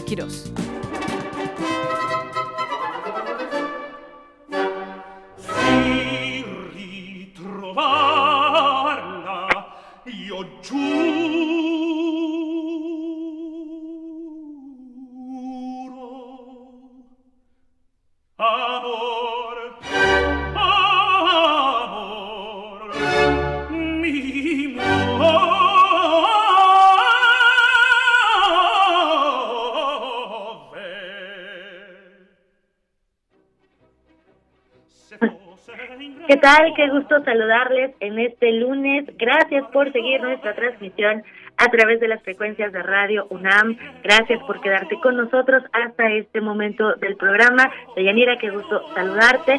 Escuchamos Sherenéntola interpretada por Javier Camarena, y es que el tenor, una de las figuras más reconocidas de la ópera mundial, regresa a México con un recital que presentará en la sala Nezahualcóyotl. Javier Camarena eh, recientemente honrado por la prestigiosa organización internacional eh, Opera Awards como cantante masculino del año, se ha posicionado como uno de los artistas más destacados y solicitados del mundo, presentándose en, con rotundo éxito en las principales casas de ópera y salas de conciertos. Nacido en Jalapa, Veracruz, estudió con la mezzosoprano Cecilia Perfecto en la Universidad Veracruzana, eh, antes de completar sus estudios musicales con honores con Hugo Barreiro y María Eugenia Zutti en la Universidad de Guanajuato. En 2004 eh, obtuvo el primer lugar en el concurso nacional de canto Carlo Morelli de México y al año siguiente ganó el premio Juan Oncinas en el concurso Francisco, Viñas de Barcelona. Y el próximo 20 de marzo, Camarena ofrecerá un recital en esta emblemática sala del Centro Cultural Universitario. El repertorio estará integrado por las tres arietas del catanés eh, Vicenzo Bellini, las cuatro canciones de Amaranta de Ortonés Francesco Paolo Tosti, con versos de Gabriel D'Asuncio, y los tres sonetos de Petrarca de Franz Liszt, piezas del compositor húngaro basadas en los sonetos 104, 47 y 123 del cancionero del poeta renacentista. Este recital eh, contará con el acompañamiento al piano de Ángel Rodríguez, pianista de origen cubano y radicado en México, quien durante más de cinco lustros de carrera ha colaborado con notables figuras de la lírica internacional. Ha sido pianista de la Ópera de Cuba también de la Ópera de Bellas Artes en México, con más de 90 títulos en repertorio. Eh, entre otros, eh, bueno, entre otras figuras también eh, ha participado con Javier Camarena, ha realizado una dupla artística ya emblemática en sus recitales de cámara. Estuvimos en la conferencia de prensa donde Javier Camarena señaló que la dificultad interpretativa de los sonetos de, Petrarca radica en la profundidad poética y la comunión con la música. Escuchemos lo que compartió Javier Camarena. Estoy muy contento de llevar este programa a México integral, cantado ya las canciones, los sonetos de Petrarca de Liszt en alguna otra ocasión, pero el resto del programa, sobre todo las canciones de Amaranta de Tosti. No he tenido la oportunidad de cantarlas en nuestro país y será un gran placer el compartir este programa que es maravilloso, de música hermosa, de un contenido poético y musical también muy profundo, que estoy seguro que todos los amantes de, la ópera y del canto lo podrán disfrutar en sobremanera. En el caso de las canciones belcantistas es, el, pues bueno, todas las implicaciones y la demanda técnica que tiene obviamente el propio estilo del bel canto, una línea y un fraseo elegante con eh, mucho hincapié en, en, todas las dinámicas que están impresas en la, en la partitura. Son canciones aparentemente sencillas, pero, pero tienen esa parte de complejidad técnica a la hora de, de cantarse. Por otra parte, los sonetos de Petrarca, bueno, estos ya los había más o menos platicado, la profundidad poética y la comunión que tiene con la parte musical, el entenderlo y el proyectarlo de esta manera, este mensaje de, amor, de desamor, dar y proyectar todo esto que está diciéndose a través de la música es lo que lo hace muy complicado. Lo mismo que las canciones de, de Amaranta de Tosti, que son tal vez, por ejemplo, no tan, no tan agudas y demandantes vocalmente como puede ser las canciones de Liszt. Estas canciones, si bien están en un registro un poquito más central, más cómodo de cantar, digamos, eh, la profundidad musical, la, la, parte poética, la parte de, de, interpretación es lo que las hace, las convierte en una obra replicada. Sin embargo, bueno, pesar de, todo, de toda la complejidad, el reto mayor es hacer que el público no perciba lo difícil que pueden ser y que disfrute la música tan hermosa que compusieron estos maestros. Que disfruten de la música, dice Javier Camarena, eh, que además es el único cantante en la historia que ha cantado un beat en tres diferentes producciones en el Met de Nueva York. Así que si quieren conocer más de este recital, disfrutar de su talento y por supuesto aprovechar la visita de este tenor que hará a nuestro país, los boletos para el recital de Javier Camarena y Ángel Rodríguez, eh, que se llevará a cabo el domingo 20 de marzo a las 6 de la tarde,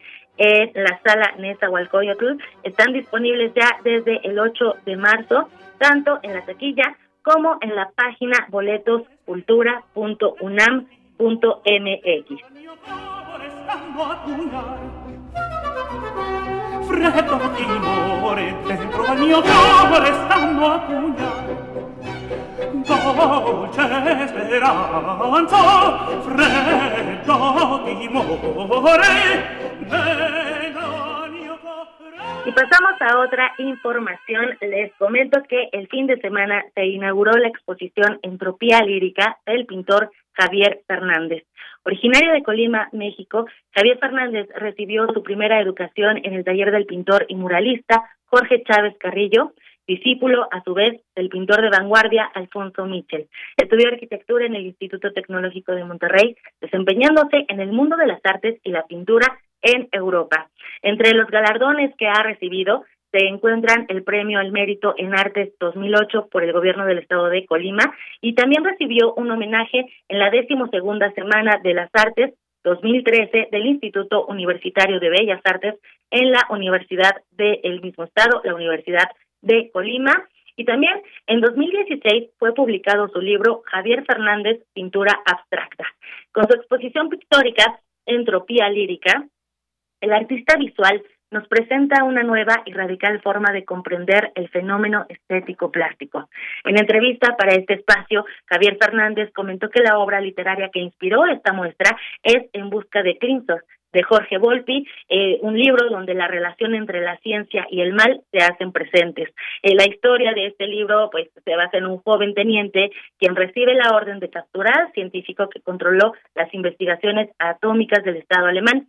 Detrás de este nombre eh, en clave se oculta un personaje siniestro eh, los datos disponibles indican que es un científico para quien son familiares la mecánica cuántica, la teoría de la relatividad, las partículas subatómicas, la fisión, pero ante todo que es consejero de Hitler y responsable de las estrategias científico-bélicas.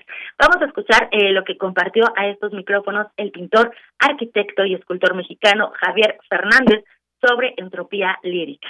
Estoy exponiendo 37 piezas de las cuales son 32 pinturas en mediano y gran formato con un hilo conductor en una parte de la exposición sobre mi propuesta del entendimiento de la entropía lírica basada en una interpretación matricial de la cuántica moderna, que surge a raíz de la lectura del libro de, En busca de Glinko de Jorge Volpi. Se van a encontrar una parte con esta propuesta, la cual estaba diseñada desde hace dos años, pero por la pandemia se fue posponiendo. Entonces, en el transcurso de dos años, la exposición se modificó un poco y se complementó con obra más reciente, la cual está un poco separada de, la propuesta entrópica.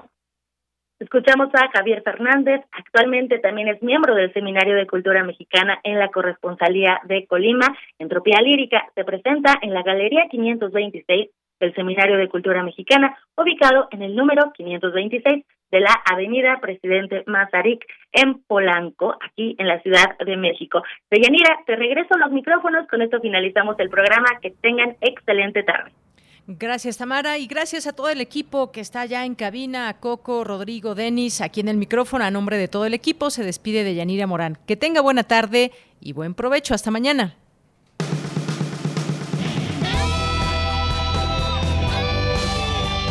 Prisma RU. Relatamos al mundo.